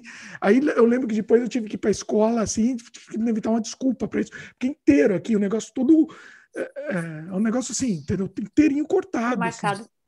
É, e eu não sei nem o que eu queria com isso. Eu não sei o que eu queria, entendeu? Não era para cortar efetivamente, eu não sei, entendeu? É, eu não sei, entendeu? Mas é. Eu acho que é momento. Mas, o, mas o que você sentia? Você estava perturbada, angustiada? Você queria chamar atenção? Você queria. Tinha alguma coisa em você que você não estava gostando? Você... Acho que você se odiava porque você, sei lá, todo mundo, é gordinho, gordinho. Aí você... Mesmo que tenha uma autoflagelação, sei lá, você estava querendo se machucar, talvez. de certa é. forma. Eu não, não sei, Mas... eu sei, sim. Eu lembro que depois aí eu dei uma desculpa dessa história. Todo mundo que eu passava perguntava, né? Obviamente, o que, que era aquilo. Ah, não, eu fui enfiar a mão na, numa roseira lá para pegar um negócio lá dentro. E, e, ninguém acreditava. Eu lembro que uma professora perguntou, e eu contei, inventei essa, contei essa história, ela, ah, é, sei, sei. Uma coisa assim. Sei. tava na cara, né? Que ela não estava acreditando. Uhum. E assim, não tinha o que falar. Mas né? assim, o, o, interessante é que essas reações, acho que você ficou com tanta vergonha do que você fez que você é, passou. Pois é. é. Pois é. Tem uma é. coisa, sei lá, eu tentei fazer uma tatuagem minha aqui, né? Tatuagem de uhum. cadeiro. Dá até pra ver aqui, eu devo ter alguns pontos até hoje aqui, porque eu peguei a caneta bico de pena, sabe, de desenho, colocava no nanquim e enfiava o bico de pena. Que horror! Era uma, uma loucura, loucura assim, total. Assim. E até, até hoje tem uns, uns pingos aqui da, da, da tatuagem. Olha isso. Dimitri assim, é, é... tatuador. Tatuador Hã? com. Dimitri tatuador com bico de pena. Eita, tatuador de cadeia, cadeieiro, né? Imagina se tivesse dado certo isso. Tatuagem de marinheiro. Mas assim, mas é isso, é, é, é isso, assim, você não, não se vê como, como você, se vê como uma outra pessoa mesmo, né? É deslocada a coisa, é muito estranho isso. Né? É, quando você para para pensar em coisas da sua vida, assim, das coisas que você passou na infância, na adolescência, você fala assim, nossa, era eu? Sei lá, passa, o tempo, você fica pensando que você teve outras vidas, tipo, por exemplo, a infância, adolescência e tal, e anos atrás que nós vivemos, a gente para e olha assim e fala assim, nossa, eu vivi isso, não lembro, ou vivi, não parecia que era eu, parecia que era outra pessoa. Sim. É muito esquisito, né? Essas coisas que é. acontecem é. na, na, cabeça. E uma coisa importante, assim, né? Se alguém estiver assistindo isso, está passando por isso também, tenha certeza que sempre vai passar, tá? Parece que é um fundo do poço, né? Mas uhum. sempre vai passar e você sempre vai ver isso com, com uma. Com, com, com um, um, ar distanciado depois, né? No futuro você vai. É, é como se fica tão distante que, que você parece que não era você que estava vivendo aquilo, que estava passando por aquilo. Bem, bem isso aí mesmo que você falou, que isso passa. Uma hora pois é. passa. É. Pois é. E, também, e, e, e, e o que eu digo para as pessoas é não ter medo de pedir ajuda, né? Seja ela qual for. A pessoa quer, quer ajuda de um psicólogo, conhece, ou tem alguém que conhece alguém que pode indicar um bom psicólogo, tipo, ou tá sempre falando, né, para as pessoas próximas, ah, eu não tô legal, tô passando por isso, ah, não sei o quê. que aí você percebe que se você fala e a pessoa se afasta, então essa pessoa vai tomar naquele lugar, né? Agora, se você fala e a pessoa dá um conselho é, valioso ou busca uma forma de ajudar sem tentar falar, não é, não é nada, se, se a pessoa tenta dar uma ideia ou falar, não, olha, eu vou te ajudar, eu vou eu vou te ajudar a entrar, a procurar um, um, um psiquiatra para você olha, eu vou, eu conheço uma tia minha que, que trabalha no hospital, ela conhece alguém, tal, tal. Ou, ah, eu vou te ajudar a formular as perguntas para você fazer psiquiatras, para você se soltar, entendeu? Para você pedir o que você precisa. Ou assim, ah, olha, eu fiquei sabendo de um aplicativo aqui que você baixa você fala com um profissional e é sigiloso, ninguém vai ficar te julgando e pá. Então, se você conhece pessoas que possam, possam te ajudar de certa forma, então é, é confiança, tem que confiar. Geralmente é um parente próximo ou um amigo de verdade mesmo, e se a pessoa simplesmente fizer pouco caso ou ou sei lá, não, não querer te ajudar, ou se afastar, ou dar uma desculpa, então a pessoa, então é, é um bom é um bom termômetro você saber com quem você está lidando, né? Com quem você pode contar ou não. Sim. Bom, aí a gente estava falando nessa, nessa recaída tal. E aí você, escreveu o livro, foi nesse momento que você escreveu o livro? Ou depois eu já, já tinha, saído? Alguns po... Não, eu tinha poemas que eu escrevi, assim, primeira vez que eu tive depressão, eu escrevi muita coisa, eu fiz muito, muito negocinho de arte e tudo, e ficou guardado. E aí, quando eu comecei a, a, a depois que eu saí da primeira depressão, ainda continuei, teoricamente, né, né, com essas angústias, com essas coisas que eu precisava, precisava contar para o mundo, eu precisava desabafar. E continuei escrevendo, escrevendo, escrevendo, escrevendo. Então, juntei um calhamaço de coisas que eu escrevi e sempre com aquela, aquela ideia, né? Putz, e se isso aqui se perde? Eu preciso, de repente, eu, eu gostaria que as pessoas soubessem, né? Lessem o que, que eu escrevi, né? Eu não queria perder tudo isso, né? Aí surgiu a ideia de lançar o livro, mas eu já tinha passado pela segunda depressão já. Foi um pouco depois, foi um ano depois que eu. É, um ano, um ano, um ano que eu tive depressão, a segunda vez que foi bem forte, e que foi que eu tava trabalhando e tal, tudo. Eu conheci várias pessoas que eu, tipo, saí do aeroporto, então comecei a trabalhar com várias outras coisas, né? Teatro, tudo. E, e aí conheci um amigo meu que o pai dele trabalhava numa editora e tu sabe, quando eu sempre acontece assim, do nada. Eu sempre falo assim: ah, eu quero um emprego. Aí aparece alguém, olha, eu conheço alguém que tá, o lugar que tá precisando, sabe? Se eu, se eu, se eu conto pro universo, o universo me devolve. Aí do nada tava, a gente tava numa roda de amigos e eu soltei assim: eu queria lançar um livro, sabe? Ninguém perguntou. Eu simplesmente falei, soltei assim. Aí o amigo meu olhou pro lado: ah, meu pai tem uma editora. Ó, tá aqui o cartão, fala com ele. Aí conversei e tal, lancei, foi bem bacana, foi esse, o da depressão à criação, foi bem divertido, foi, foi, foi muito bem tratado, assim, foi, foi bem bacana essa experiência. Foi quando eu lancei o livro nessa, foi, mas os textos são de bem antes, assim, são de, entre a primeira depressão e a segunda, então os textos abrangem essa... Alguns dos textos você escreveu durante o, o a tempestade, vamos dizer? Sim, sim. Sim. Sim. Geralmente, é, os da durante a tempestade é um negócio bem pesado, assim, né? É, é pesado. E tem coisa que eu não publiquei, porque era muito ofensivo. Ah, olha só, fez censura. É, eu mesmo. E, ah, e o editor me ajudou também, né? Ele. É, eu, eu, eu, eu tô dizendo triou. isso que eu também, às vezes, quando eu tô mal, assim, eu escrevo também bastante, tem coisa que eu não, também não dá. Não dá para ler, ninguém lê também, é isso. Não, mas assim, o importante é jogar no papel. Se alguém vai ler ou não, pelo menos você tirou de você. É para você, exatamente. É. Pra, aí, não é aquilo... nem para você, exatamente, é para sair de você. Só é, para sair de você.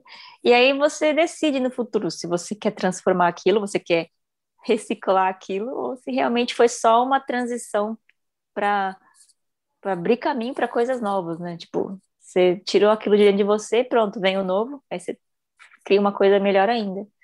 É. é. Eu tenho Tem várias, várias técnicas. Coisas que eu escrevi, fases boas, mas acho que fases ruins eu, eu escrevo mais. De, de poema, essas coisas, né? É, E talvez um dia eu faça que nem você fez também, talvez, quem sabe. É, uma, é interessante isso. Para não se perder, né? Só para não se perder. Eu tenho muita coisa que eu já que eu tenho rascunhos aqui de coisas que eu pretendo tipo reacessar, pretendo dar uma, uma, uma olhada, uma reorganizada, uma reciclada. E tem coisas que eu simplesmente falo assim: ah, isso aqui foi só para esse momento mesmo, foi só para música também. Vira e mexe, eu tô gravando trechos de músicas que, que aparecem na cabeça assim, ah, lá, lá, lá, né? começa a cantar quando eu tô andando. eu resolvo gravar, porque não dá para escrever né, no caminho. Então eu ponho o gravadorzinho. E aí ajuda também. Toda forma de arte ajuda, sim. É, acho bem bacana estar sempre em contato com, com o que te faz bem. Para mim, a minha terapia é arte. Tem gente que tem, para minha mãe, pode ser é jardim, fazer, mexer com jardim, mexer com planta. Mas você, nessa hora que tá no, no, no mais pesado, vamos dizer, né? Você tá, quando estava no mais pesado, você consegue ter esse punch para fazer? Porque, é, é, né? Você entendeu o que eu estou querendo dizer? Porque é, a pessoa não tem. É isso, é, é essa apatia, a falta de energia para fazer as coisas, né? Você consegue ainda, assim, quando está no, momento punk, assim? Ah, não é assim imediato, né? Você é depressiva, ah, vou fazer alguma coisa, não. Você fica meio que ainda tentando realmente analisar se você tá ou não tá. Você fica esperando passar. Às vezes você dá uma analisada, você olha ao redor, aí você começa a imaginar as coisas que tem para fazer, aí você começa a tentar pensar em alguma forma de sair daquilo. Aí você, aí você pensa, ah, o que tal pessoa faria se estivesse no meu lugar? Aí você de repente você, você é tão angustiante que você não quer ficar naquela situação para sempre. Tem gente que fala assim, ah, pronto, me entreguei, eu me entreguei. Não.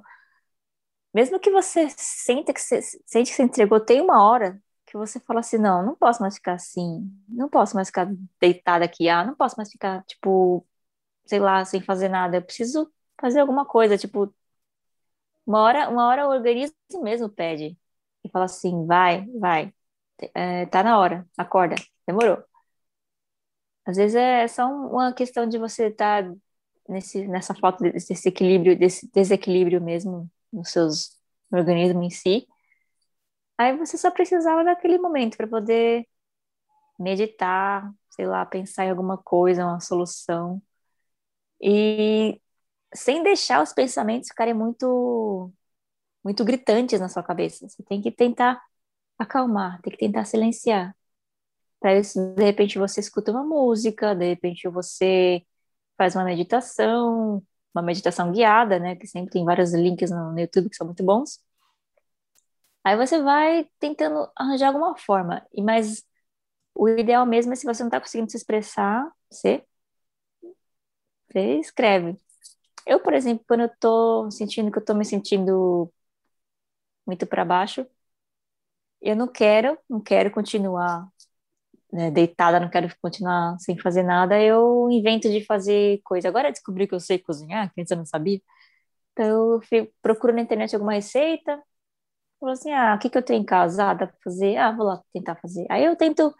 E assim, o fato é de que agora que eu tenho aqui esse cantinho Thierry, né? Que a gente tava no, morando no estúdio, que era um saco, porque era, tipo, tudo no, no, no mesmo, no mesmo, mesmo espaço, sabe? É complicado. É. é. Aí agora pelo menos tem, tem esse, esse apartamento tem pelo menos um quarto e é mais bonitinho. Então dá vontade de cuidar. Então, vira e mexe eu tô limpando, vira e mexe eu tô tentando ajeitar. Eu sei que o Thierry tá muito ocupado trabalhando pra caramba, então a minha função também agora é ajudar fazendo comida para ele e tal, coisa que eu não fazia. Então eu tenho eu tenho minhas obrigações. Então, tendo uma rotina, tendo eu, eu gosto de fazer lista do que, que eu preciso fazer. Por exemplo, ah, tá faltando lavar roupa, secar roupa. Ah, tá faltando. Eu faço lista para tudo, por mais idiota que seja a função. Ah, tem que limpar a areinha do gato. Ah, tem que... eu faço, gosto de fazer lista, porque é gostoso você marcar lá o tic. Foi, foi, é a gamificação, então, isso, né? Você vai marcando é, checkpoint. Print, print, tipo, é delícia. Então, aí eu dá essa sensação de dever cumprido. Então, se você tem coisas marcadas para o seu dia, Você nunca deixa o dia vazio, você tem, você tem alguma coisa para fazer. Tipo, ah, tem um livro aqui para ler, vou, vou me disponibilizar a ler um capítulo por dia, pronto. Eu vou assim, ah, esse livro é muito pesado, vou ler uma página por dia. Pronto, pelo menos você tem alguma coisa para fazer que vai ficar ali apitando no seu subconsciente. Tem que fazer, tem que fazer, tem que fazer. Então você tem que estar tá buscando alguma atividade para se manter ativo, para não dar espaço para para você ficar ocioso, que eu acho que você fica ansioso, você começa a se preocupar mais, porque você fala, meu Deus, o que eu vou fazer? O que eu tenho que fazer? Eu tenho tanta coisa para fazer, eu não sei o que fazer. Então, se você tem uma organização, tendo uma rotina, né, uma, uma, uma agenda de coisas para fazer, já ajuda bastante também a evitar, né, que você caia nesse nesse buraco negro da, da depressão. E é uma bola de neve mesmo, né? É. Quanto mais você vai ficando sem fazer, você vai ficando com menos vontade de fazer as coisas. Uhum. E, e, e é, é, isso. É um poço sem fim. Tipo, é. acordou, arruma a cama. Pelo, tipo, é o mínimo. É o mínimo. Pelo menos alguma coisa já fez. Arrumou a cama.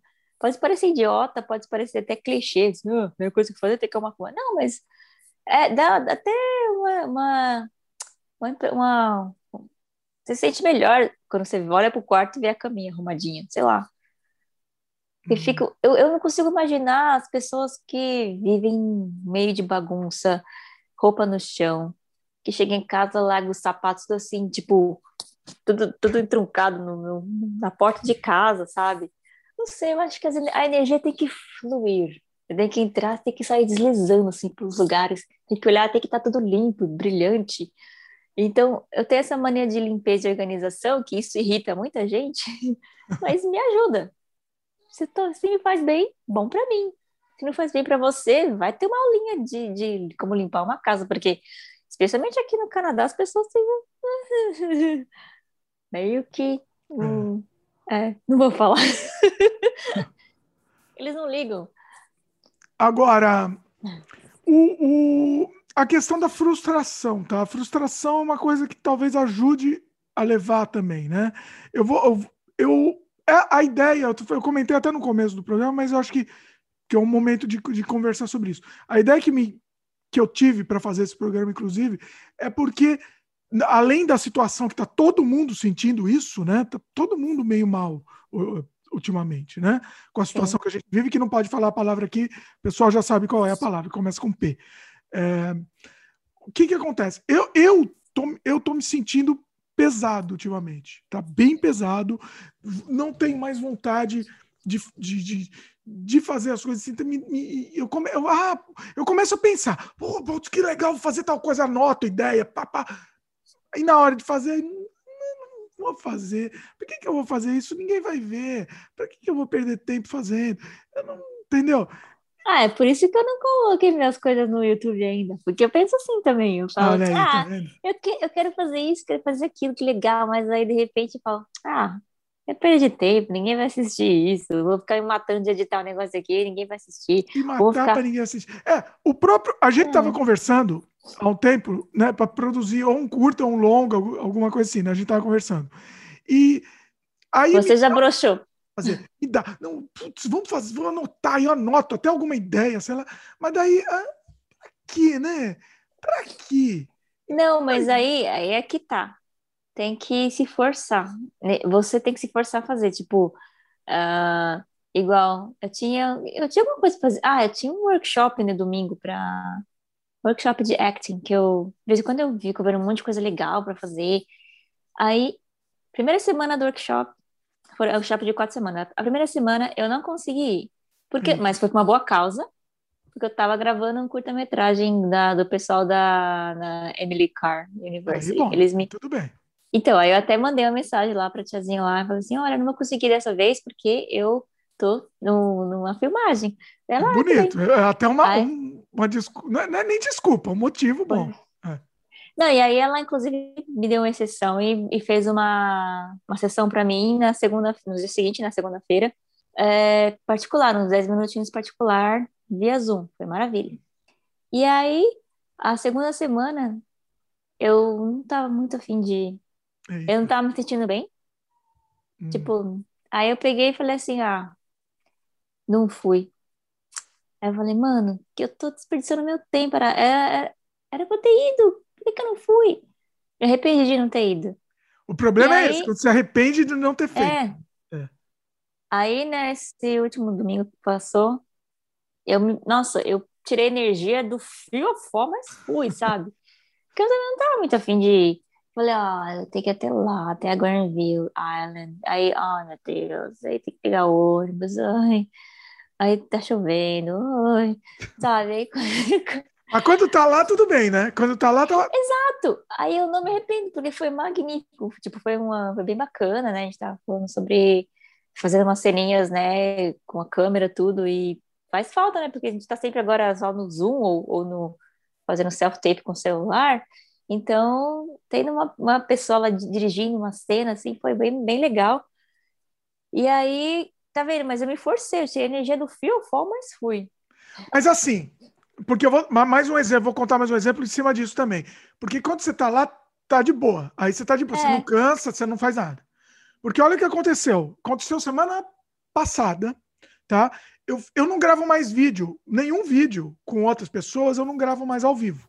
Nenhum hipótese alguma. Né? só gravo virtual agora. Né? Uhum. Para qualquer um dos meus canais, só, só assim. E aí eu tive que gravar um vídeo que não tinha jeito, tinha que ser ao vivo, porque tinha que mostrar um negócio lá. Não era uma entrevista, tinha que mostrar, entendeu? E aí eu fui, na semana passada, eu fui e sofri pra caramba, fiz que nem você tava, entendeu? Putz, amanhã, mas amanhã vou ter que acordar, vou ter Beleza. Fui lá, quando, mas quando eu geralmente, quando eu tá, tô gravando, eu adoro. E aí eu tô lá possuído. Eu começo a gravar, eu tô possuído. Né? Posso ficar 24 horas lá, tranquilo, sem comer, sem nada. É o meu normal. Só que dessa vez foi muito estranho. Porque eu senti minha energia se drenar inteira. Eu não sei se eu tava de. Porque eu tava que tem, tinha que usar máscara. É, eu não conseguia nem respirar, eu não conseguia falar. E, entendeu? Teve uma hora que quase eu desmaiei. Eu não tô brincando. E assim, tudo drenado, assim, entendeu? Eu não sei se tem a ver com alguma coisa, entendeu? Nunca, em nenhuma hipótese, gravação nenhuma, eu, eu fiquei assim. Todas as gravações, eu, eu sempre encho o saco das pessoas. Ó, não, não, vamos fazer mais um pouco, vamos fazer mais. Entendeu? Nunca. Mas eu, eu, eu me senti, e eu saí de lá, assim, exausto. Parecia que eu tinha tomado uma surra. Entendeu? Eu falei assim, e pensando assim, nunca mais na vida eu quero gravar ao vivo. É besteira que eu falei, besteira, tudo bem, mas é o que eu queria na, na, naquele momento, entendeu? Hoje também ainda penso nisso também. Mas assim, é, não sei, eu não sei. Foi um negócio assim. Nunca, nunca passei por isso, entendeu? Eu, eu, eu, tava, eu, eu tava me sentindo derretendo. Imaginar eu derretendo, não, não conseguia respirar, não conseguia falar, não conseguia pensar. Mas, eu não conseguia pensar. Mas fa fazia tempo que você não gravava com pessoas, né? Fazia então, tempo. Então, no caso, é, aconteceu isso comigo quando eu tive que voltar para a escola, porque a gente ficou uns quatro meses, né, ano passado, quatro meses sem ver ninguém, sem sair, sem poder fazer nada, e a escola foi estava fechada. Aí, em setembro, reabriram. É, as aulas foram 90% online, o resto, uh, assim, lá em classe mesmo. E aí, a primeira vez que teve, tive que ir para a escola, começou a me dar aquela taquicardiazinha assim. Eu falei, meu Deus, pessoas. Mais de medo, você acha Pegar que foi... o metrô de novo. É, eu acho que foi essa, essa, essa. Sair de casa, né? Tipo, a gente fica muito tempo em casa. É quando a gente tem que sair, você dá aquela respirada assim e fala assim: meu Deus, tô saindo. Aí você vê uma pessoa de máscara vindo na sua direção, aí você começa a ter um pânico assim, ó. Oh, porque até então, esse negócio de usar máscara é, ainda é anormal. E agora, e falou assim, é o novo normal. Esse negócio de novo normal é uma palhaçada. Mas, assim, é, é como se tudo tivesse perigoso, é, é invisível. Por isso que fica essa, essa, esse medo, porque você não sabe se você. Eu tenho mania de. Você vê que eu tenho mania de mexer no cabelo o tempo inteiro. Aí eu tô na rua, eu não posso tocar na minha cara, não posso fazer nada. Eu fico, oh, meu Deus, eu quero me coçar. Ai, meu nariz tá coçando. Ai, eu quero, quero mexer meu cabelo, não consigo. Aí quando eu tô em casa, eu fico, ah, cabelo, pega na cara, cabeça, e aí lava a mão e tudo. Mas na rua não. Aí tanto que toda vez que eu tô, eu vou pra botar a mão no cabelo, eu lembro do Thierry brigando comigo. Não toca na sua cara. Porque ele tá sempre de olho, ele tá sempre de olho. Pior que eu tô, eu tô paranoico extremo com esse negócio também, de, de não encostar nada. É, então, tá. no, seu, no seu caso foi mais o medo dessa, ainda mais a questão de tá, tá preso pela máscara. Você. A primeira vez que você sai de casa e você ficou muito tempo sem, sem sair de casa, você tem que botar essa botella dessa máscara, dá uma, uma, uma coisa ruim, porque você fica, meu Deus, tá, não, tá, não tá certo isso, não tá normal. É. Então, o seu caso também foi essa, essa angústia, esse pânico do, desse novo, essa é, situação é, talvez, atual. Talvez. É, porque assim, eu não. Tá, tá, no assunto de depressão, porque eu fiquei, eu fiquei fisicamente mal depois também, né? Antes, depois, então, enfim, eu falei, não, na vida eu não quero mais gravar ao vivo, assim, entendeu? Pensei, não sei, não, um dia passa. Passa não. Temos que gravar coisas também, vamos gravar umas claro coisas também. Vai ter que ser, vai ter que ser por Zoom. Né? Ah. Não, mentira, mentira. Vai, vai passar isso, vai, vai, vai. Espero que passe. Mas, é, mas é isso, eu estou sentindo, agora, levando para o meu caso aqui também, e talvez você esteja também sentindo a mesma coisa, mas é isso, é um, é um, é um cansaço geral, né? Para que fazer isso? Para que, né? Vale a pena, entendeu? Eu vou me aposentar, entendeu? Sei lá, me dá vontade diariamente, falando, me aposento, será que hoje eu me aposento? Entendeu? Mas aí não, eu não consigo ficar sem fazer, entendeu? Ao mesmo tempo, entendeu? Que eu tenho uma frustração extrema com isso, eu também não consigo ficar sem fazer, entendeu? Entendi. É, é eu tenho, um visitante aqui. Ó, isso aqui é uma boa terapia, ó. Ah, que simpatia. Pra quem tá, põe, põe, bem no meio aí. Pra quem tá vendo ó. aí vídeo, ó. Bonitinho o gatinho. Uma coisa que ajuda muito também. Hã? Ter bichinho. Uma coisa. Ah! Peraí, socorro. Uma coisa que ajuda bastante também. Olha é ter um, bichinho, ter um bichinho de estimação. Ajuda muito. Assim, é muito terapêutico. Eu super recomendo. Pra, eu, acho que se eu tivesse tido um bichinho de estimação na minha infância ou na minha adolescência, eu não teria tido assim tanto problema de ficar me sentindo tão frustrada, tão deprê. Você eu não teria tido minha deprê. Eu acho, eu acho, porque é é muito assim mágico ter um bichinho perto, ter um bichinho para para você cuidar. E mesmo quando você tá mal, ele cuida de você. E tipo, é incrível, quando eu tô sentindo mal, ele vem, ele começa a fazer, sabe, a fofinha, fazendo aquela massagenzinha de gatinho que fica, que o pessoal fala, chama de Tá. Escutou? Ele, ele quer sair.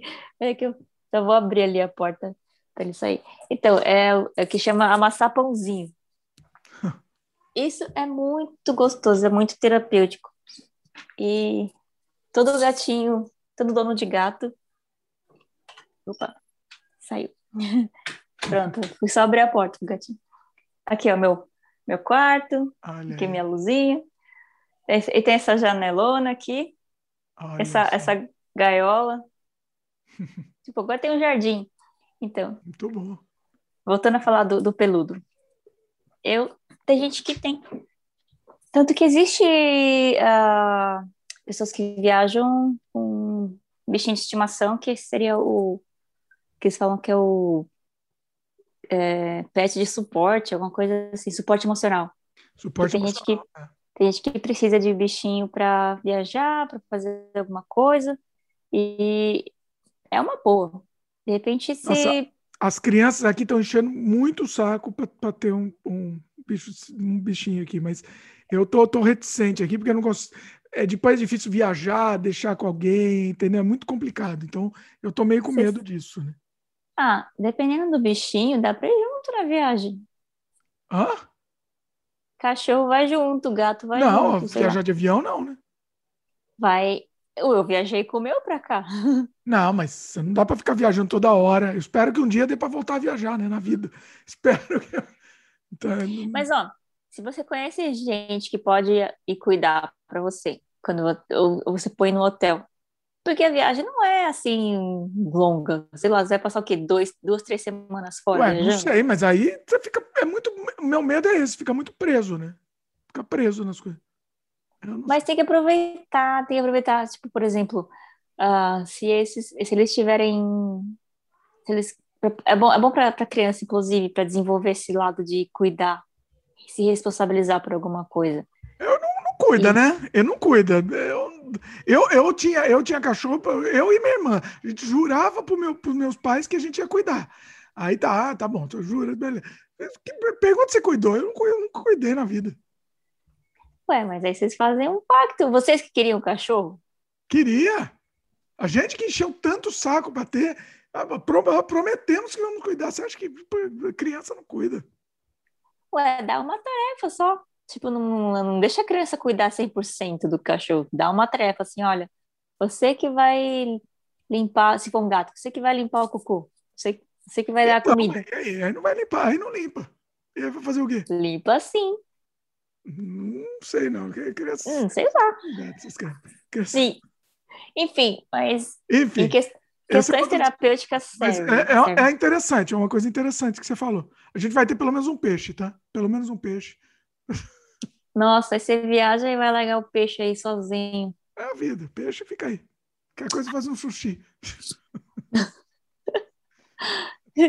faz, um, faz um peixinho empanado, já era. É, um peixinho empanado já tá.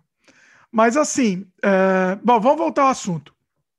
Elainizamos agora na conversa. O quê? Só porque meu gatinho estava aqui, no... é que você estava comentando do, do, É, não, tem a ver, né? Tem a ver. É. é. Aí o gatinho apareceu aqui do nada, que estava falando da, das suas dificuldades aí. Aí apareceu o meu gato que, que ele queria sair. Mas enfim, desculpe. Desculpe pela intromissão. Pois é. Bom, mas assim, que, que mais que a gente dá assim de, de sugestões? A gente é, não, não é sugestão profissional nenhuma, mas assim, você que já passou por isso, tal, para quem está passando e quem está sentindo isso, está assistindo uh, ou ouvindo, enfim, uh, que sugestão mais você pode dar? Já deu algumas boas também, mas que mais? Ah, eu não, não eu não acho que, que tipo, tenha mais a, a se sugerir nesse caso, mas uh, ou se você conhece alguém que tá, o problema é, você tá passando por esse problema, beleza, mas se você vê que alguém tá passando por esse problema, não ignore os sinais, assim, vê que a pessoa não quer sair, vê, não pode sair, né, vê que a pessoa não quer sair da cama, vê que a pessoa não, a pessoa tá muito quieta, a pessoa tá muito diferente do que costumava ser, a pessoa perdeu interesse no que ela gostava de fazer, ou sei lá, a pessoa tá ou tá comendo muito, ou tá comendo pouco, ou tá dormindo muito, ou não tá dormindo nada. Tipo, são, são coisas que você tem que ficar analisando. E aí tenta conversar com a pessoa de forma, forma sutil, não ficar forçando nem nada. É, desabafa aí. Ou você começa a conversar com a pessoa sobre outros assuntos, que a pessoa vai, uma hora ela vai se abrir.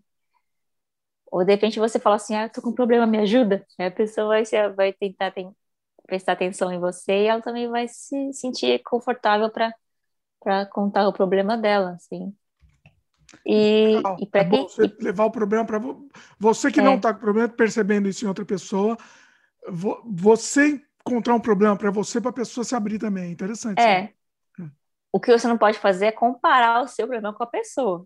Você tem, você tem que inventar um outro problema. De repente a pessoa pega, quando a pessoa começar a se abrir, aí você fala assim, ah, também já passei por isso, assim, assim, assim. Não, não compara, não compara. É igual quando eu perdi meu pai, que alguém falou assim, ah, também passei por isso, perdi meu irmão, eh, meu, meu tio. Aí eu falo, tio não é pai, então não compara, não compara. Não, e mesmo se for pai, um pai é diferente do outro, né? Não é. dá pra comparar. É, tem gente que teve, fala assim, ah, também perdi meu pai, daí eu analiso, a pessoa nunca falou com o pai, nunca teve uma relação assim é, próxima, nunca teve amor. E como é que faço, sabe o que eu tô sentindo? Não sabe. O meu pai é tipo, meu herói, assim. Tipo, tava não tem próximo. o que falar nessa hora, né? Essa hora é uma merda, né? Não, não tem o que falar. É. Não tem.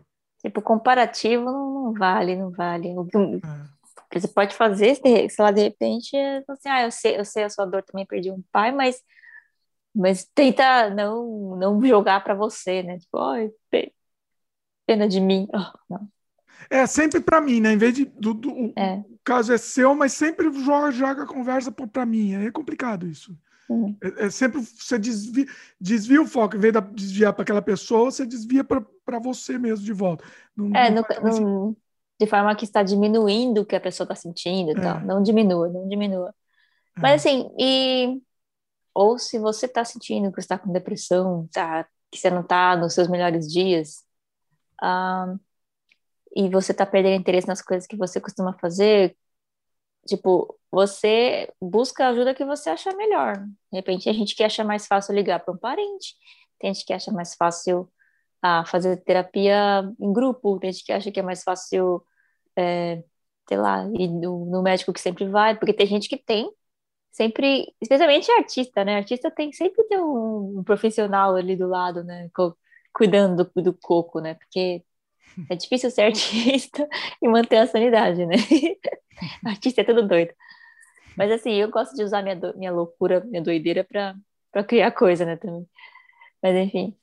O, ou outra, outra sugestão é. É mesmo porque lá, você falou isso, eu acho que isso é interessante, porque sempre está meio que no limite, né? Quem trabalha com arte sempre está meio no limite. É. Você não pode tomar cuidado para não passar para o outro lado, né? Você está lá na. Você tá na borda mesmo de, e, e, é importante que esteja, né, eventualmente, mas você tem que tomar cuidado se for demais, né? É. é, tem que ter o controle, porque se você vai de repente fazer um trabalho que exige muito do seu psicológico, tudo para aquele personagem, você tem que ter o controle de voltar. E ao mesmo tempo, você está muito. Uh, não, é, não é uma profissão assim que eu vou dizer. Você está sempre seguro de que você vai ter um trampo ali, sei lá. É, é muito inconstante.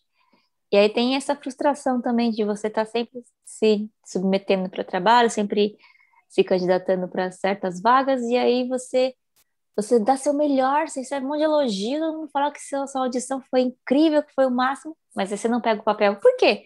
Por outros fatores. Só que aí você começa a se sentir, ah, eu não sou bom bastante. Ai, não sei o quê. Aí você começa a se frustrar e, não é nada. Às vezes é porque você não tem. É uma coisa fora do seu controle. Ah, você não tem a mesma cara do outro personagem que era para ser seu irmão. Então, tinha que ser parecido, tinha que ser da mesma nacionalidade, sei lá. Ou, ah, a produção queria, queria, tipo, sei lá, queria um homem no lugar desse personagem, enfim, ou, ah, não sei, é, de repente você é muito baixinha para isso, não, não dá. O trabalho exige uma, uma pessoa mais alta, enfim, tem vários fatores também, vai da química com outros, outros atores, enfim. E essa questão de química também, né? Tem que falar da, da, da química dos organismos, porque a gente está sempre comendo um monte de lixo, tá sempre nos, a gente está sempre uh, botando nosso, nosso, nosso corpo, nossa saúde em risco, né, com tudo que a gente toma e come que a gente não sabe de onde vem, a gente está tá consumindo tanta química, que isso afeta o organismo também, então por isso que acaba acontecendo esses, esses desbalanços, esses desvios aí que causam vários tipos de doença, né? Pois é. Então, tem que é. parar, tem que parar analisar, tem que fazer uma autoanálise, ver o que, que te faz bem, o que não te faz bem. Tipo, de repente, por exemplo, eu tava comentando né, no começo que todo mundo me vê assim, sempre uhul, sempre doida. Aí, você teve depressão? Sim. É, esse sempre foi meu jeito, assim, de lidar com as coisas de forma positiva, tentar, né? Ainda que tá tudo fervilhando aqui, eu estou sempre tentando manter a, a sanidade, né? Tentando manter a positividade, porque se eu realmente for ficar com a cara, com a cara do que está aqui dentro, tipo, eu automaticamente vou ficar lá embaixo. Então eu tenho que tentar buscar uma forma de ficar mais mais alerta, né, mais mais feliz e mais positivo. Ainda que eu não queira, ainda que tipo, ai, que saco, tô em casa, tô sem trabalhar ai, que saco, tô, tipo, tem que fazer isso, tem que fazer aquilo, né? Aquela, enfim. É. É a vida, como diz você, é a vida. É a vida. E assim, o que a gente tem a dizer assim, se você que está assistindo está passando por, por alguma coisa parecida, ou não, não parecida, mas enfim, está passando por alguma coisa que está te incomodando. A, a Helena falou no, no lance do, do, psiquiatra lá, mas assim, é, a minha sugestão é procure, procure um psiquiatra também. Né? Assim, procure, a Elaine, não, não sei o que a Elaine vai dizer aqui da minha sugestão, eu acho que. Não, eu falei, vale de cada um. Aí, se você conhece um bom psiquiatra, a família tem um bom psiquiatra, psicólogo também, ou alguém você conhece alguém que conhece alguém, pá, que é, pode indicar? É. Né? Como é que funciona isso? Eu nem sei como é que é a, a, a mecânica. Talvez primeiro no psicólogo, depois no psiquiatra, não sei. Eu acho que primeiro psicólogo primeiro. É. Aí se o psicólogo vê que é muito para muito porque o psiquiatra que pode indicar remédio, se o caso for nesse sentido. Sim. O psicólogo não pode indicar remédio, parece. Então, uh, vai no psicólogo, vai, ou não, um terapeuta, assim, alguém de família, um, alguém que a família indica, tudo. E, e aí a pessoa, o psicólogo em si, a, a pessoa vai conversar com você, vai, vai ver o que pode fazer, vai dar algumas sugestões e vai talvez te indicar para um outro profissional se precisar, né? E assim, a Elaine contou uma experiência negativa dela, que ela teve algumas experiências que ela teve negativas, mas assim, a minha é, sugestão é, é coisa se não minha, der é certo, é não, se não der certo aquele com você, é, a minha sugestão é procurar outro. E, inclusive assim, é, eu acho que até nem vale a pena insistir muito numa pessoa que não deu certo, não bateu o santo, sei lá, né? É. Talvez já já procurar outro, né? Você não acha? Sim. Não, é que assim, se você realmente. Eu acho que se realmente você quer ajuda, você vai aceitar, você vai de cabeça aberta para o que, a pessoa, o que o profissional tiver para falar. No caso, eu fui meio que forçada várias vezes, então para mim foi. Uh, eu estava numa outra vibe, eu, não, não, para mim não ia, não ia valer da mesma forma. Eu, você sabe mas... que assim, eu, eu passei por uma experiência, eu, eu, ia contar, mas depois a gente mudou de assunto, acabou não dando. Eu, quando, eh, também nessa minha época de pré-adolescente aí, problemático, que eu tive muito complicado nessa época, o, me levaram também numa, numa psicóloga. E só que nem me falaram que era psicóloga. Nem me falaram. Levaram lá e foi meio que de surpresa. E eu passei mais ou menos o que você passou, eu me senti meio que enganado. Uhum. Entendeu? E eu fiquei meio com raiva também, porque eu me senti meio que enganado, não bateu também o santo, e, e eu não fui por isso, por, por, mim, por minha vontade. Eu acho que a pessoa, você, tem, você tem que ir por sua vontade, né? E, e aí, assim, foi mais ou menos parecido com o que aconteceu com a Elaine, você quer saber? Eu não, não fui com a cara lá da mulher, e não queria ir, me, me fiquei com raiva, entendeu? Uh, então, acho que tem que partir de você, né? Partir de você a, a, a atitude, né? É, se você sente que você. Porque assim, hoje em dia é, é mais normal. Antigamente era mais era mais assim estigmatizado você falar que tá passando por um psicólogo. Pessoas, uh! Agora, hoje se você fala, ah, meu terapeuta disse isso, né? Falou aquilo. Aí você até passa por um ar assim, ah, eu tenho controle da minha vida, eu, eu me cuido, cuido da minha mente, minha saúde mental tá em dia, porque eu falo com o meu terapeuta, então beleza. Então até dá um, uma impressão de que, pô, a pessoa tá em, tá ok, tá em dia com, com os miolos, então tá beleza. Sim, sim. Não, e outra coisa que eu também sempre falo é tentar ver o lado bom em tudo, né? Tentar ver o lado bom. Porque assim, eu, por exemplo, as minhas crises depressivas me, me levaram a criar coisas bem interessantes. Meus problemas me levaram a criar arte, coisas bacanas, assim, tipo, foi um processo criativo interessante que se hoje eu preciso criar algo do mesmo nível, eu tento reacessar a, a emoção ao invés de ficar, oh, meu Deus, eu estou muito feliz para escrever isso. Não, tento reacessar o que passei e tal. Você vai lá no seu backup, lá do seu HD, na... É, naquela outra vida que eu tive. Né? Tenta conversar com aquela outra Elaine que estava lá no passado sofrendo. E é, tentar utilizar também, eu utilizo isso para os personagens também, vale bastante. E, uhum. e é isso. Se você e, e buscar alguma coisa, sugiro que as pessoas busquem fazer, continuar fazendo o que elas gostam de fazer. Se gostam de, de tocar algum instrumento, continua tocando. Ou se de repente acha que não tem mais jeito, ah, sei lá, to, to, aprenda outra coisa, faz outra coisa, mas não, não deixa a peteca cair, não. E, e sempre conversa com as pessoas, com amigos e todo mundo que precisar, porque sempre vai ter alguém que conhece alguém que está passando por isso, ou que vai ter alguém que está passando por isso também, mas nunca teve coragem de falar. Então, se você tem a coragem de falar, aí a pessoa, ah, né? aí começa a, vir, a virar tipo uma. Uh, um ajuda o outro, né? Essa questão. Inclusive, é, é uma coisa interessante a ser discutida. Se, será que todo mundo, em algum momento da vida, já passou por isso? Eu acredito que já. Não é possível não. ser aquele eu... cachorrinho, sabe aquele cachorrinho do desenho animado que sai correndo atrás de esquilo 24 horas por dia, a vida inteira, ser isso daí. Todo mundo passou em algum momento da vida, só que, eles, só que não revela. Em, em maior é. ou menor grau, né? Não, sim, eu, eu, concordo. Tanto que eu até comentei que tem gente que consegue fazer a faxina na mente de forma mais mais fácil, que é essa aquela coisa né, de reorganizar a vida, uh, reorganizar a mente de forma mais fácil que outras. Tem umas que vão pro, fundo do poço mesmo. Tem umas que são mais suaves, tem umas que, tipo, passa e hum, nem percebe, mas passou, mas tem essa positividade, assim, tão forte, levanta a cabeça. Ou tem gente que é muito acostumada a cuidar dos outros, que passam por isso, então a pessoa já sabe como é que é, então ela consegue identificar mais cedo, então ela consegue falar, não, eu não, não, não, não vou deixar isso passar. Mas, assim, uh, uma outra coisa também que tem que falar é que é uma doença.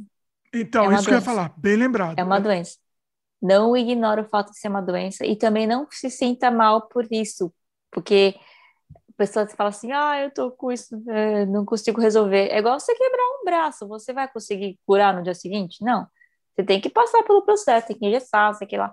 A mesma coisa mente, você tem que ter um tempo para poder e, se recuperar. Não pode ser é assim, químico, ah, né? acorde e vai. É, é, químico. É químico, realmente.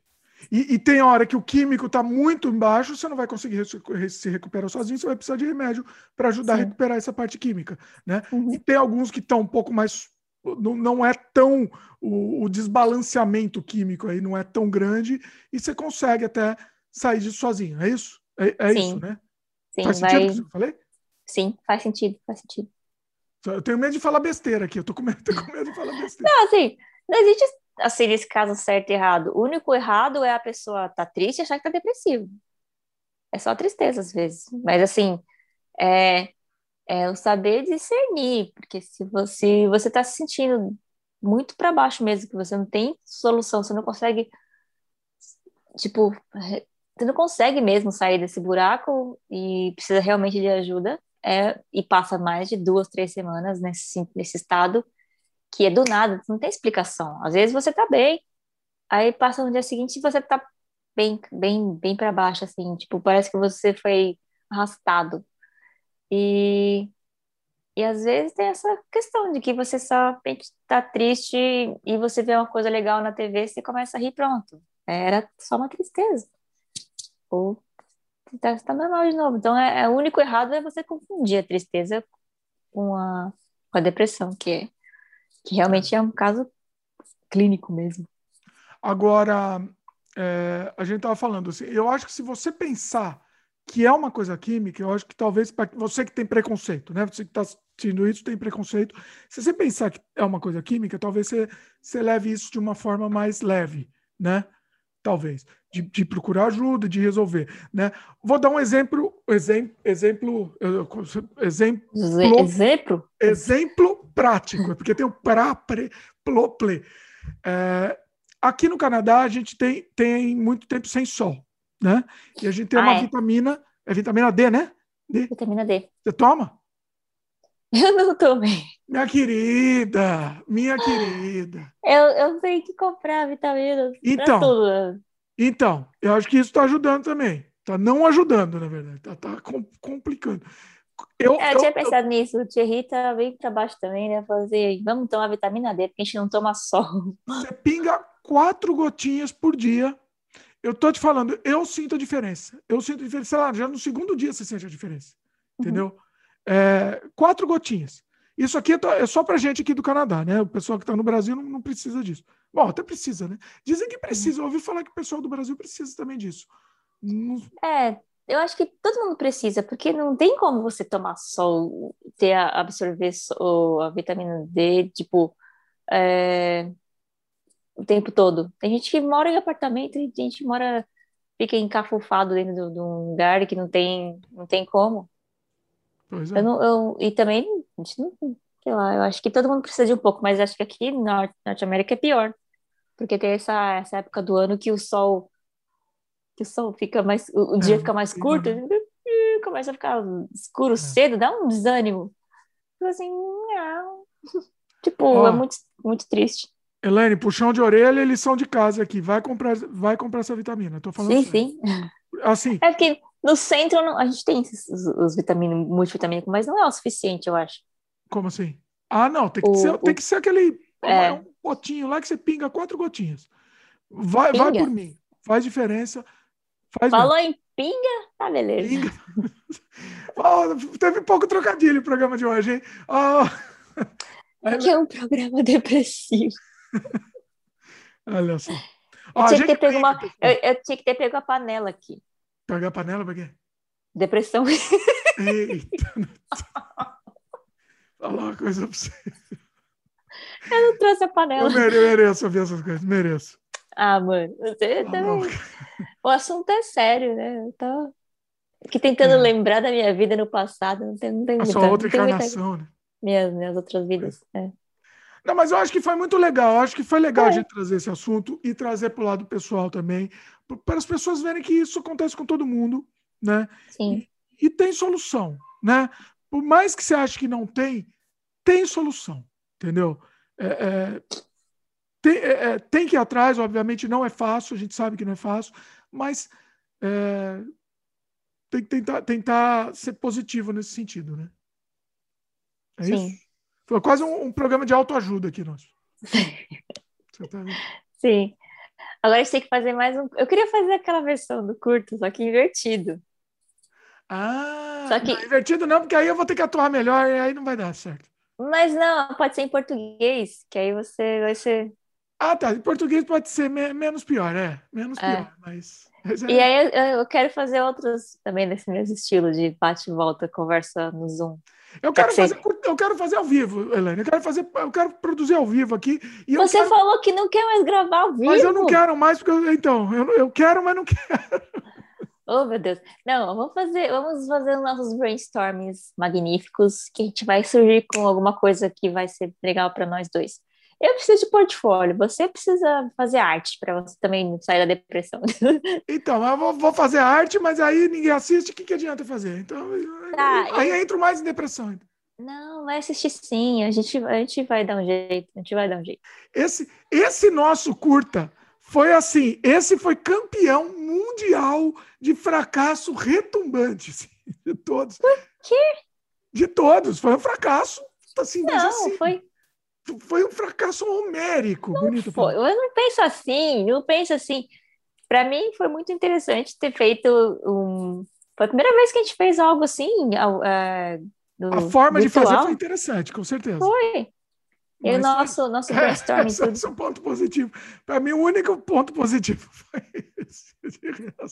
Não, agora a gente vai sentar e conversar e fazer outras ideias assim fluírem. Assim. Eu quero, eu quero, putz, eu quero muito produzir de novo. Eu quero muito produzir de novo e, e, e assim fazer um negócio é, é, é voltar para voltar para para linha, assim, voltar para o meu estilo, entendeu? Isso que eu quero muito fazer. Mas vamos, Isso vamos seria o quê? Tipo, seria seriam as curtas-metragens de terror, de horror, de suspense? Não, mais pro surrealismo, eu acho. Surrealismo. Tem, tem, que ter uma coisa extrema, tem que ter uma coisa mais forte, mas, mas eu acho que voltado mais para o surrealismo.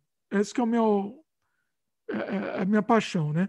Não, não necessariamente só surrealista, dá para ser, dá para misturar as coisas, né? Mas eu acho que tem que ter alguns elementos assim, acho que fica legal. Eu, que, eu não sei, eu estou falando aqui, aí eu animo um pouco, aí daqui a pouco eu paro. É, ninguém... Não, não broche, não broche, deixa o negócio. Assim, é, eu quero fazer um. Pelo, pelo menos ah. eu tenho uma pessoa na equipe que está afim de fazer, e aí hoje em dia, especialmente, não sei se você já notou isso, mas a galera que estuda filme aqui no Canadá e acaba de se formar, eles estão sempre loucos, ávidos para fazer alguma coisa. Então, se você. Eu tenho vários grupos no, no Facebook que é sobre é, trabalhos né, em equipe, juntar equipe, conhecer gente nova. Se você postar lá a ideia do projeto, precisa disso, disso, disso, isso, isso, isso, Vem que vai aparecer um monte de gente tentando, não, quero fazer, quero ajudar, porque eles precisam ter experiência, eles querem ajudar, então eles estão sempre dispostos, mesmo que eles não ganhem nada. O importante é alimentar o povo. Aqui, aqui para você fazer um projeto, menos. Tendo, ah. tendo comida, vai. Então, eu já tenho algumas ideias em mente que eu quero produzir, então já estou até pensando o, o budget para poder fazer a, a o catering, para poder alimentar essa galera e, e, ver o que cada um agrega, né, para poder fazer, para poder trazer, porque tem gente que já tem equipamento que é bom, né, som, luz, as coisas, câmera tem, no caso, sei lá, tipo, enfim, o, sempre vai ter alguém com equipamento e para quem tem equipamento sempre é bom dar uma verbinha, né, dar um, uma coisa bem simbólica. Mas se você tem comida para alimentar esse povo, já está ótimo. Eles, eles querem participar de projetos, querem estar com crédito lá, querem estar em é. ação. É isso. Eu tô querendo, eu tô pensando muito em fazer. É que você não, você quer fazer curta porque você quer portfólio e volume. Você sabe que longa demora. Mas eu é. quero muito fazer um longa que que não tome muito tempo para pós-produção. Para mim, o mais complicado não é nem a produção, é a pós-produção. Entendeu? A produção também, obviamente, não dá para ser um longa que demorar anos e anos para fazer. Mas eu quero, eu tô formatando na cabeça, só na cabeça, ainda não botei nada porque eu ainda não tenho a, a base da ideia. A, a, como é que eu vou dizer? O, o, o argumento, né? O, o, argumento da história. Mas a forma de fazer que seja mais, mais rápida de se produzir, entendeu? Quero muito não, fazer. Tá a ideia de fazer o curta primeiro seria para a gente poder agregar uma equipe. Porque então, se você Porque assim. Mas você pode fazer aos poucos. Você pode fazer. Não episódicos, mas assim. Nossa, começamos a fazer brainstorm, né? Era para ser depressão aqui, começou a animar aquela depressão. A depressão que... foi embora. Quando eu falo em trabalho. O que eu pensei. Quando eu, falo em... quando eu falo em criar, a depressão não tem espaço. Ó, ó, ela, ó, a gente empurrou. Vai embora. Até desligar. Desligo daqui a pouco eu falo, ah, não, mas ninguém vai assistir mesmo. Não... Cala a boca! Não, mas, de, não deprima, você ó, fica me, me, me incentivando a fazer as coisas, eu, eu vou. Eu vou, ter que dar uma de Elaine aqui, fazendo um trocadilho péssimo. Não se deprima, não se deprima. Não se... A Helena não vai entender Ai, minha, referência. Isso, achei... Só para os velhos. Seguinte, é, que eu estava falando, esqueci. Que ah, você quer fazer aos ah, poucos. Ah, não, lembrei. Mas mesmo assim, você a gente tem pode fazer uma produção grande, com bastante gente, fazendo num formato, entre mil aspas, formato, ro formato road movie. Não sendo road movie, mas nesse formato. Que é uma coisa, histórias que se entrelaçam e com uma, uma, um tronco base. Entendeu? Então, com uma diária, você conclui uma, um, um episódico desse road movie, entendeu? Tô ah, jogando sim. a ideia aqui para você pensar também. Sim. É uma forma de viabilizar um longa, porque curta ninguém assiste. Viabiliza um longa e com bastante gente a gente consegue chamar um pessoal legal para trabalhar. Quem for legal vai continuando, quem não for participou só daquele aquele módulo lá do, do longa, entendeu? E e dá para ir embora e, faz, e, e, produzindo em blocos mesmo, entendeu? Essa é uma estrutura interessante de se pensar no longa. Estou te jogando a ideia para você também, você, você pensar nisso. É uma estrutura muito legal, rápida e, e agrega valor. Então, entendeu? Você consegue agregar bastante valor, entendeu? Porque tem uma produção, uma produção maior, só que é fácil de fazer entendeu? Sim, mas você tem os, assim, as pessoas, algumas pessoas em mente já para fazer alguma coisa? Não, aí é com você. Aí... Ah, então. Aí como é que você quer testar as pessoas para fazer isso? Então, Seria, tipo... falando. Você falou da equipe, da pessoal lá da equipe, entendeu? Uhum. A gente faz com o pessoal, não rolando, funcionou aquele módulo, ou não funcionou o módulo, mas é uma coisa curta, entendeu? O teste já é feito na prática, já é curto, uhum. funcionou ou não, é naquela diária, por exemplo. Você concluiu numa diária, entendeu? Então, Sim. Então você não fica na dependência da pessoa. O personagem principal provavelmente vai ser você, entendeu? Uh. Ah, jura? Então, assim, entendeu? A depressão foi embora mesmo agora. É, já animou. Aí tá no tronco principal da história, entendeu? Você que é o personagem principal, que tá no tronco principal, nesse formato road movie de encontros e desencontros aí. E, e, e aí dá para fazer um negócio bem legal e uma diária você conclui aquele núcleo, entendeu? Uhum. Se o núcleo for legal, se a gente pensar depois que dá para ah, dá ampliar esse núcleo, beleza, entendeu? Se não, concluiu lá, entendeu? Olha que bacana. Sim. E aí dá para fazer um negócio muito, uma produção muito legal. Sim, vamos marcar um próximo brainstorming para ver a história que a gente vai escrever sobre isso. Vamos, vamos, marcar, já, mas já vai pensando, ó, fica com essa, Não, fica beleza. com isso martelando aí na cabeça, de repente te dá uma luz, entendeu? Sim. E aí a gente pode pensar no brainstorm. Aí, falando de depressão, terminou com a animação aqui, tá vendo? Depressão, animação. De depressão à criação. Da depressão à criação. Oh, Acabou. Jabá. Peraí. Ah! Foi literalmente, Elaine. Da depressão à criação. Perfeito. Olha, olha. Que a personagem, a personagem vai estar lendo o livro, né? Da história. oh, eu esqueci, eu ia falar uma coisa. Eu ia pedir uma coisa no meio aí. Você não quer ler alguma coisa aí do seu livro? Oh, interessante. Olha aí. Eu ia falar no meio da conversa, agora, agora vai no fim, né? Nossa, eu abri aqui, ó. Pá, Vamos fazer o seguinte: 40, antes 49. de ler, antes de ler, calma, calma. É, vamos, faz seu jabá. Vou fazer meu jabá também, e aí termina, vai terminar com você lendo. Beleza? Que jabá, eu já falei tudo que eu tinha que falar. Não, fala de novo, é só... jabá. O jabá foi no começo, fala de novo aí. Tem o seu canal? Meu canal do dente? Eu fiz canal, mas não tem. Eu vou falar uma coisa pra vocês.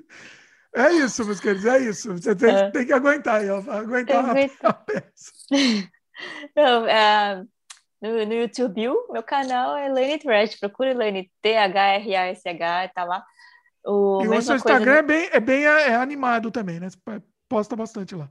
Sim, tô sempre postando. Meu, meu stories tá bem, bem doido. sempre posto alguma coisa divertida lá. É, Lane Trash em vez também. Falar, deixa eu, mais um parênteses aqui. Em vez de fazer stories, joga lá no YouTube, Lane. Joga no YouTube. Ah, é porque é muito curtinho. YouTube. Ah, stories Enfim. eu odeio stories. Você não sabe como eu odeio. Tá. É descartado, não, é, ninguém vê. Vê sim. Não, tudo eu bem, mas... Ve... Eu... Ah, enfim. Mas é descartável, aí ele desaparece, né? Mas vai lá. É. Vai Tem lá, vai, vai jabá. Meu... Livro. Instagram. Vamos fazer o seguinte: o livro, eu vou, eu vou, vou ver com a Ilane aqui, porque ela, vou animar ela para ela colocar online. Se tiver online, quando, quando a gente já lançar esse programa, eu, eh, eu vou deixar aqui é. nos links comentados, tá? É, vale a pena, recomendo. Já li o livro, inclusive. Já li. Sim. E tem eu o meu e minha outro... filha número 3. Como ser um bom marido. Um bom marido esse aqui tá algumas, algumas cópias disponíveis no Brasil, mas também vai entrar virtual em breve, né? Se assim que Dimitri me ajudar. Também e... as, formas, as formas para quem quiser o livro físico, as formas também estão aqui no post. Virtual também vai entrar. Vamos ver se você consegue colocar os dois até. De repente vai ser, vai ser o caminho. De repente sim, os dois sim. já estão aqui no post também. Vamos ver se rola. E de repente vai ter o próximo que estou escrevendo também. Só que vai ser também. em inglês. É... Oh! Então, e aí? Como é que tá? Tá escrevendo? É, são poemas que eu estou colecionando. Ah. E... e vai ser na pegada desse, só que em inglês. Mas não é a tradução desse, são, são poemas diferentes. Outro, é. é. Outras coisas em inglês que eu estou tentando escrever, eu vou ainda dar uma polida, vou dar uma ajeitada para ficar. Quantos por cento tá, tá, você tem feito já? Ah, vamos dizer que tá 20, vai. Não vou, não vou ser assim. É. Esse tá. ainda vai levar um tempinho ainda. Agora que eu tô com mais tempo, eu vou conseguir voltar a escrever com mais, com mais frequência. Mas enfim. É, tem que criar uma rotina. Para escrever, você tem que ter uma rotina. Ah, sei lá, vou escrever meia hora por dia, uma hora que seja, mas na, assim, é possuída mesmo uma rotina, né? É, uh, Sabe que o Stephen King faz isso, ele se obriga a sentar lá e escrever, mas é que ele, é, ele tem problema, né? Não, mas tá certo, às vezes tem que você eh, tratar como um trabalho mesmo, né? Não, você, mas para ele, você... ele não consegue viver se ele não escrever. Uhum. Mas assim, ele escreve muito, ele, ele escreve, sei lá, 40, 50 páginas por dia, sei lá, ou mais. Entendeu? O negócio é. é... Um, eu, um dia eu chego lá. Não sei se eu chego uhum. lá. Não sei se eu acho que eu não quero chegar lá. Não quero. Ah, eu escrevendo uma, duas por, por dia, botando minhas ideias no papel, já tá. Me sinto já, Também, me sinto é. vitoriosa. Não, não se pensa em página, se pensa em tempo, né? não, é. Sei lá, tem que escrever uma hora por dia, duas horas por sei lá. Entendeu? Pensar em tempo acho que é interessante. Aí quando você produzir naquele tempo, rolou, entendeu? É, pode ser o caminho. Muito bom. Eu também te, eu tenho que, que botar meus livros também organizar eles também para lançar digital também. Eu tenho meu, meu HQ digital, deixa eu fazer o jabá aqui. Minha HQ digital também está disponível aí para quem quiser. Minha graphic novel aí. Compilação de, de, de, quadrinhos antigos meus, né? Eu, e eu penso em fazer novo, mas aí a depressão chega e fala: ah, ninguém vai ver mesmo, então não faz. Calha a boca, você tem que botar para o mundo que pro uma mundo hora não, vai cair. Ninguém vê. Não, uma, uma, hora. Ah, os poucos que vêm, você tem que valorizar os poucos que vêm, né? É, pois é, pois é. Tem que pensar, tem que pensar, pelo menos quem vê merece, né? É, pois é, quem vê merece. Pois é. E esses que vêm e que merecem, e você percebe essa energia bacana, eles vão acabar indicando para os outros e vai subindo, vai subindo. Mas não, não desista dos seus, dos seus, das suas artes. Beleza? Pois é, pois é. Bom, é, vou, vou, deixar então a Elaine com o livro dela. Vai, ela vai ler um pouco do livro. Escolhe, escolhe umas legais aí que você acha que escolhe que você acha acabei legal. De, acabei vai ser aleatório. uma página. É, o livro é tipo, é tão bom que é assim. É, é, olha o jabá da Elaine. É tão bom o livro que ela pode abrir qualquer página que vai ser bom. Momentos de poesia. Pá, abri aqui, caiu bem legal. Ó, antes, peraí, antes da Elaine, lembre de dar um like aí pra gente, se inscreve no canal se ainda não é inscrito e clica no sininho de notificação. E agora. Elaine, é todo teu. Manda ver. Aqui. Morta. Eu luto, eu luto, estou de luto. Não mais escuto esse meu coração. A vida, a morte, não há mais sorte do que viver nesta solidão. Sofrendo sozinha, a dor é só minha é única e vive no meu coração. Se eu sofro com alguém, divido uma luta e me sinto injusta e sem direção. Eu luto e busco a morte mais lenta que o espírito aguenta com dor e emoção. Para mim, estou morta, lutando por nada, na rua, jogada, perdendo a razão. Estou sempre de luto, sem temer o mundo, vivendo no fundo de um fundo caixão. Nossa. Esse... Esse foi antigo. Vai, vai, mais uma aí, vai mais uma aí. Mais uma? Mas vamos lá, vamos lá. Peraí. Abrir aqui. Ai, peraí. Tem uma, tem alguma. Vai, sorteia essa, vai, depois eu vou pedir. Vou pedir uma específica, okay. mas vai lá. Aqui. Esse aqui foi que eu estava estudando na. fazendo colegial. Não, colegial não eu estava na faculdade de letras. Ah, tá. Aí o nome se chama texto. Se até pensar é difícil, imagine escrever. Não existe mais o domínio, a eloquência, a fluência. Dessa vez, a tristeza não ajudou criativamente no processo. Pelo contrário, veja esta porcaria. Ideias desconexas, sentimento vazio, incompetência e rejeição. There's nothing more to do. Emptiness will follow you. Estas inferências não ajudam. Tenta encontrar uma coerência. Ou vidinha mais sem coesão. Nada de planos, esquemas e frames. Preciso partilhar os conhecimentos. Mais receber do que dar? E essas informações todas um dia irão funcionar. Ah, muito bom. Agora eu vou pedir uma coisa. Não sei se você vai conseguir achar fácil aí, mas você teria como ler duas, duas para a gente encerrar. Uma quando você tá, tava bem, que, que você escreveu quando estava bem mal, e uma outra quando você já escreveu quando estava bem. Teria hum. isso aí? Deixa eu ver aqui. Para terminar positivo, né? Então, uma ah, bem sim. no fundo do poço e uma positivo. Tá, peraí. Vamos ver. Aqui é uma das antigas, bem mais antigas aqui. Essa, essa é fundo do poço. É, digamos. Indo. Subindo, caindo, levantando, derrubando, ascendendo, pisando, nascendo, morrendo, procurando, procurando, não encontrando, e o mundo a girar. Pela segunda vez a dúvida. Pela segunda vez a dúvida sobre a vida. Nasci duas vezes, mas morri uma. O amor matando, o ódio despertando e a vida passando sem sentido. Essa, tipo, é momentos de confusão absurda. Sabe o que é interessante? Provavelmente você lembra quando você escreveu, né? Mais ou menos, é. Né? É. Vai, vai para uma positiva agora.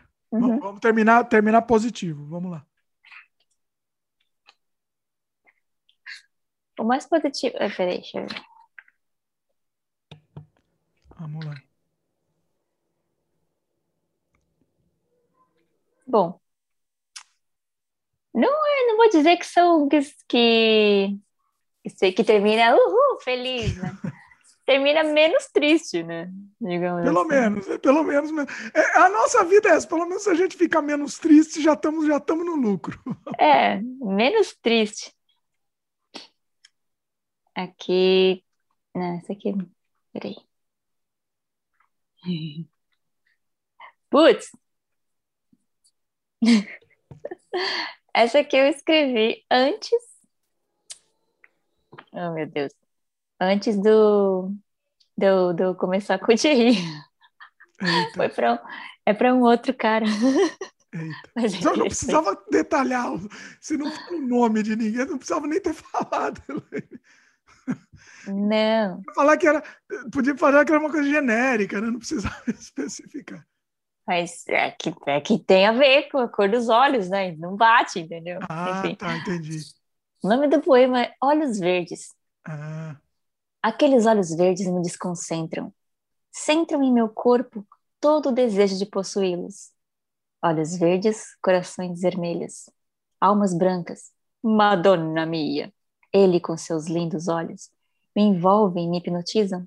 Não consigo estudar, não consigo comer, só penso naquele olhar sempre a me entreter. E a referência do Madonna Mia é porque é, a, ele é de família italiana, então. Ah, tá. Você não quer uma Ai. mais neutra aí? Vai, vai um mais neutro aí para terminar com. Porque aí vai dar, vai dar problema aqui. Não quero arrumar problema nisso. É porque foi antes da estar é a vida. Então, é a vida, é assim. É, inclusive, inclusive faz parte da vida isso, né? É, é, é. Essas, as, das outras vidas, das vidas passadas faz parte. Mas escolhe mais um aí, então, extra aí, vai, vai mais um positivo aí, extra, vai lá. Essa aqui, essa vai, vai é, termina com esperança um pouco, vai, digamos assim. E ela é curtinha, chama Eu. Sempre lutando, lutando, dando murro em ponta de faca, nada me ataca. Eu sou forte o bastante para aguentar o tranco. Minha vida, um barranco. Talvez lá embaixo exista a solução para minha vida. E eu não me darei por vencida. Então você vira com mais esperança, né? Olha tipo, aí, aí estamos era... com esperança. É. Pois é. Sim. Muito bom. Muito bom, foi muito bom, Elaine. Ah. Sensacional. e eu, eu espero que com esse programa é, a, a, gente consiga dar algum incentivo pro pessoal. Acho que o objetivo era esse. Espero que a gente tenha conseguido esse objetivo, né? Pessoal, comenta aí também, eu quero participação de vocês. Vocês estão passando por alguma coisa assim? Já passaram? É, de alguma forma o programa ajudou vocês? Ou, ou, pode ser que ajude? Enfim, a gente quer a participação de vocês, né, Elaine? Sim, sim, sim. A gente quer, quer que todo mundo aí, tipo, encontre a luz no fim do túnel e sinta-se acolhido, porque às vezes a gente pensa que está num buraco, está lá embaixo, num buraco gelado, e na verdade é só olhar para cima que vai ter um cobertor quentinho esperando com um abraço. Um abraço virtual, né? Mas é um abraço. um abraço virtual. Mas tá bom, tá bom. Por enquanto tá bom. É isso. É. Manter a cabeça erguida. Sensacional, não, hum. foi sensacional. O programa foi, foi incrível. Helene vai voltar aqui logo, logo, com outros temas, mais, mais alegres, talvez. Pra, pra frentex. Tem que, é tem que fazer um episódio de perrengue, porque é engraçado. Perrengues? É do. Perrengues. A minha vida aqui, a minha vida aqui do canal. Não, então, eu quero. Eu preciso fazer um com você. Nossa, era pra gente terminar, mas a gente continua. Era, eu queria fazer um com você do, no Canadá Diário. Ah. Vamos marcar isso. Demorou. Vamos combinar. Mas, mas pode ser baboseira? Pode Lógico. perrengues? Lógico, obviamente. Mas vamos, vamos combinar isso daí, porque aí você conta as histórias de Canadá também. Já vai anotando também, não sei se você já tem anotado, mas faz, faz um checklist aí para você lembrar. E vamos fazer também no Canadá Diário, essas daí de, de Canadá, acho que vai para lá. Tem uns que tem até os videozinhos que dá para inserir. Olha aí, tá vendo? É, os, os perrengues gravados. Com certeza. Muito bom. Valeu, pessoal. E até Valeu. já pedi o um like, né? Mas vou pedir de novo like, inscrever e sininho aí. Valeu, meus queridos. Beijo no coração e, e vamos tentar, vamos tentar. Bola para frente, vamos fazer, vamos fazer acontecer. Vamos. Bebam muita água, se alimentem direitinho, comam suas verdurinhas. E usem filtro solar, diria Use... Pedro Bial. Tome vitamina D. Olha aí também. Porque já tem a vitamina C, que é cu. Olha. Aí, agora, agora escolha de vez. Eu não deu, agora olha, falar uma coisa pra você. Elaine,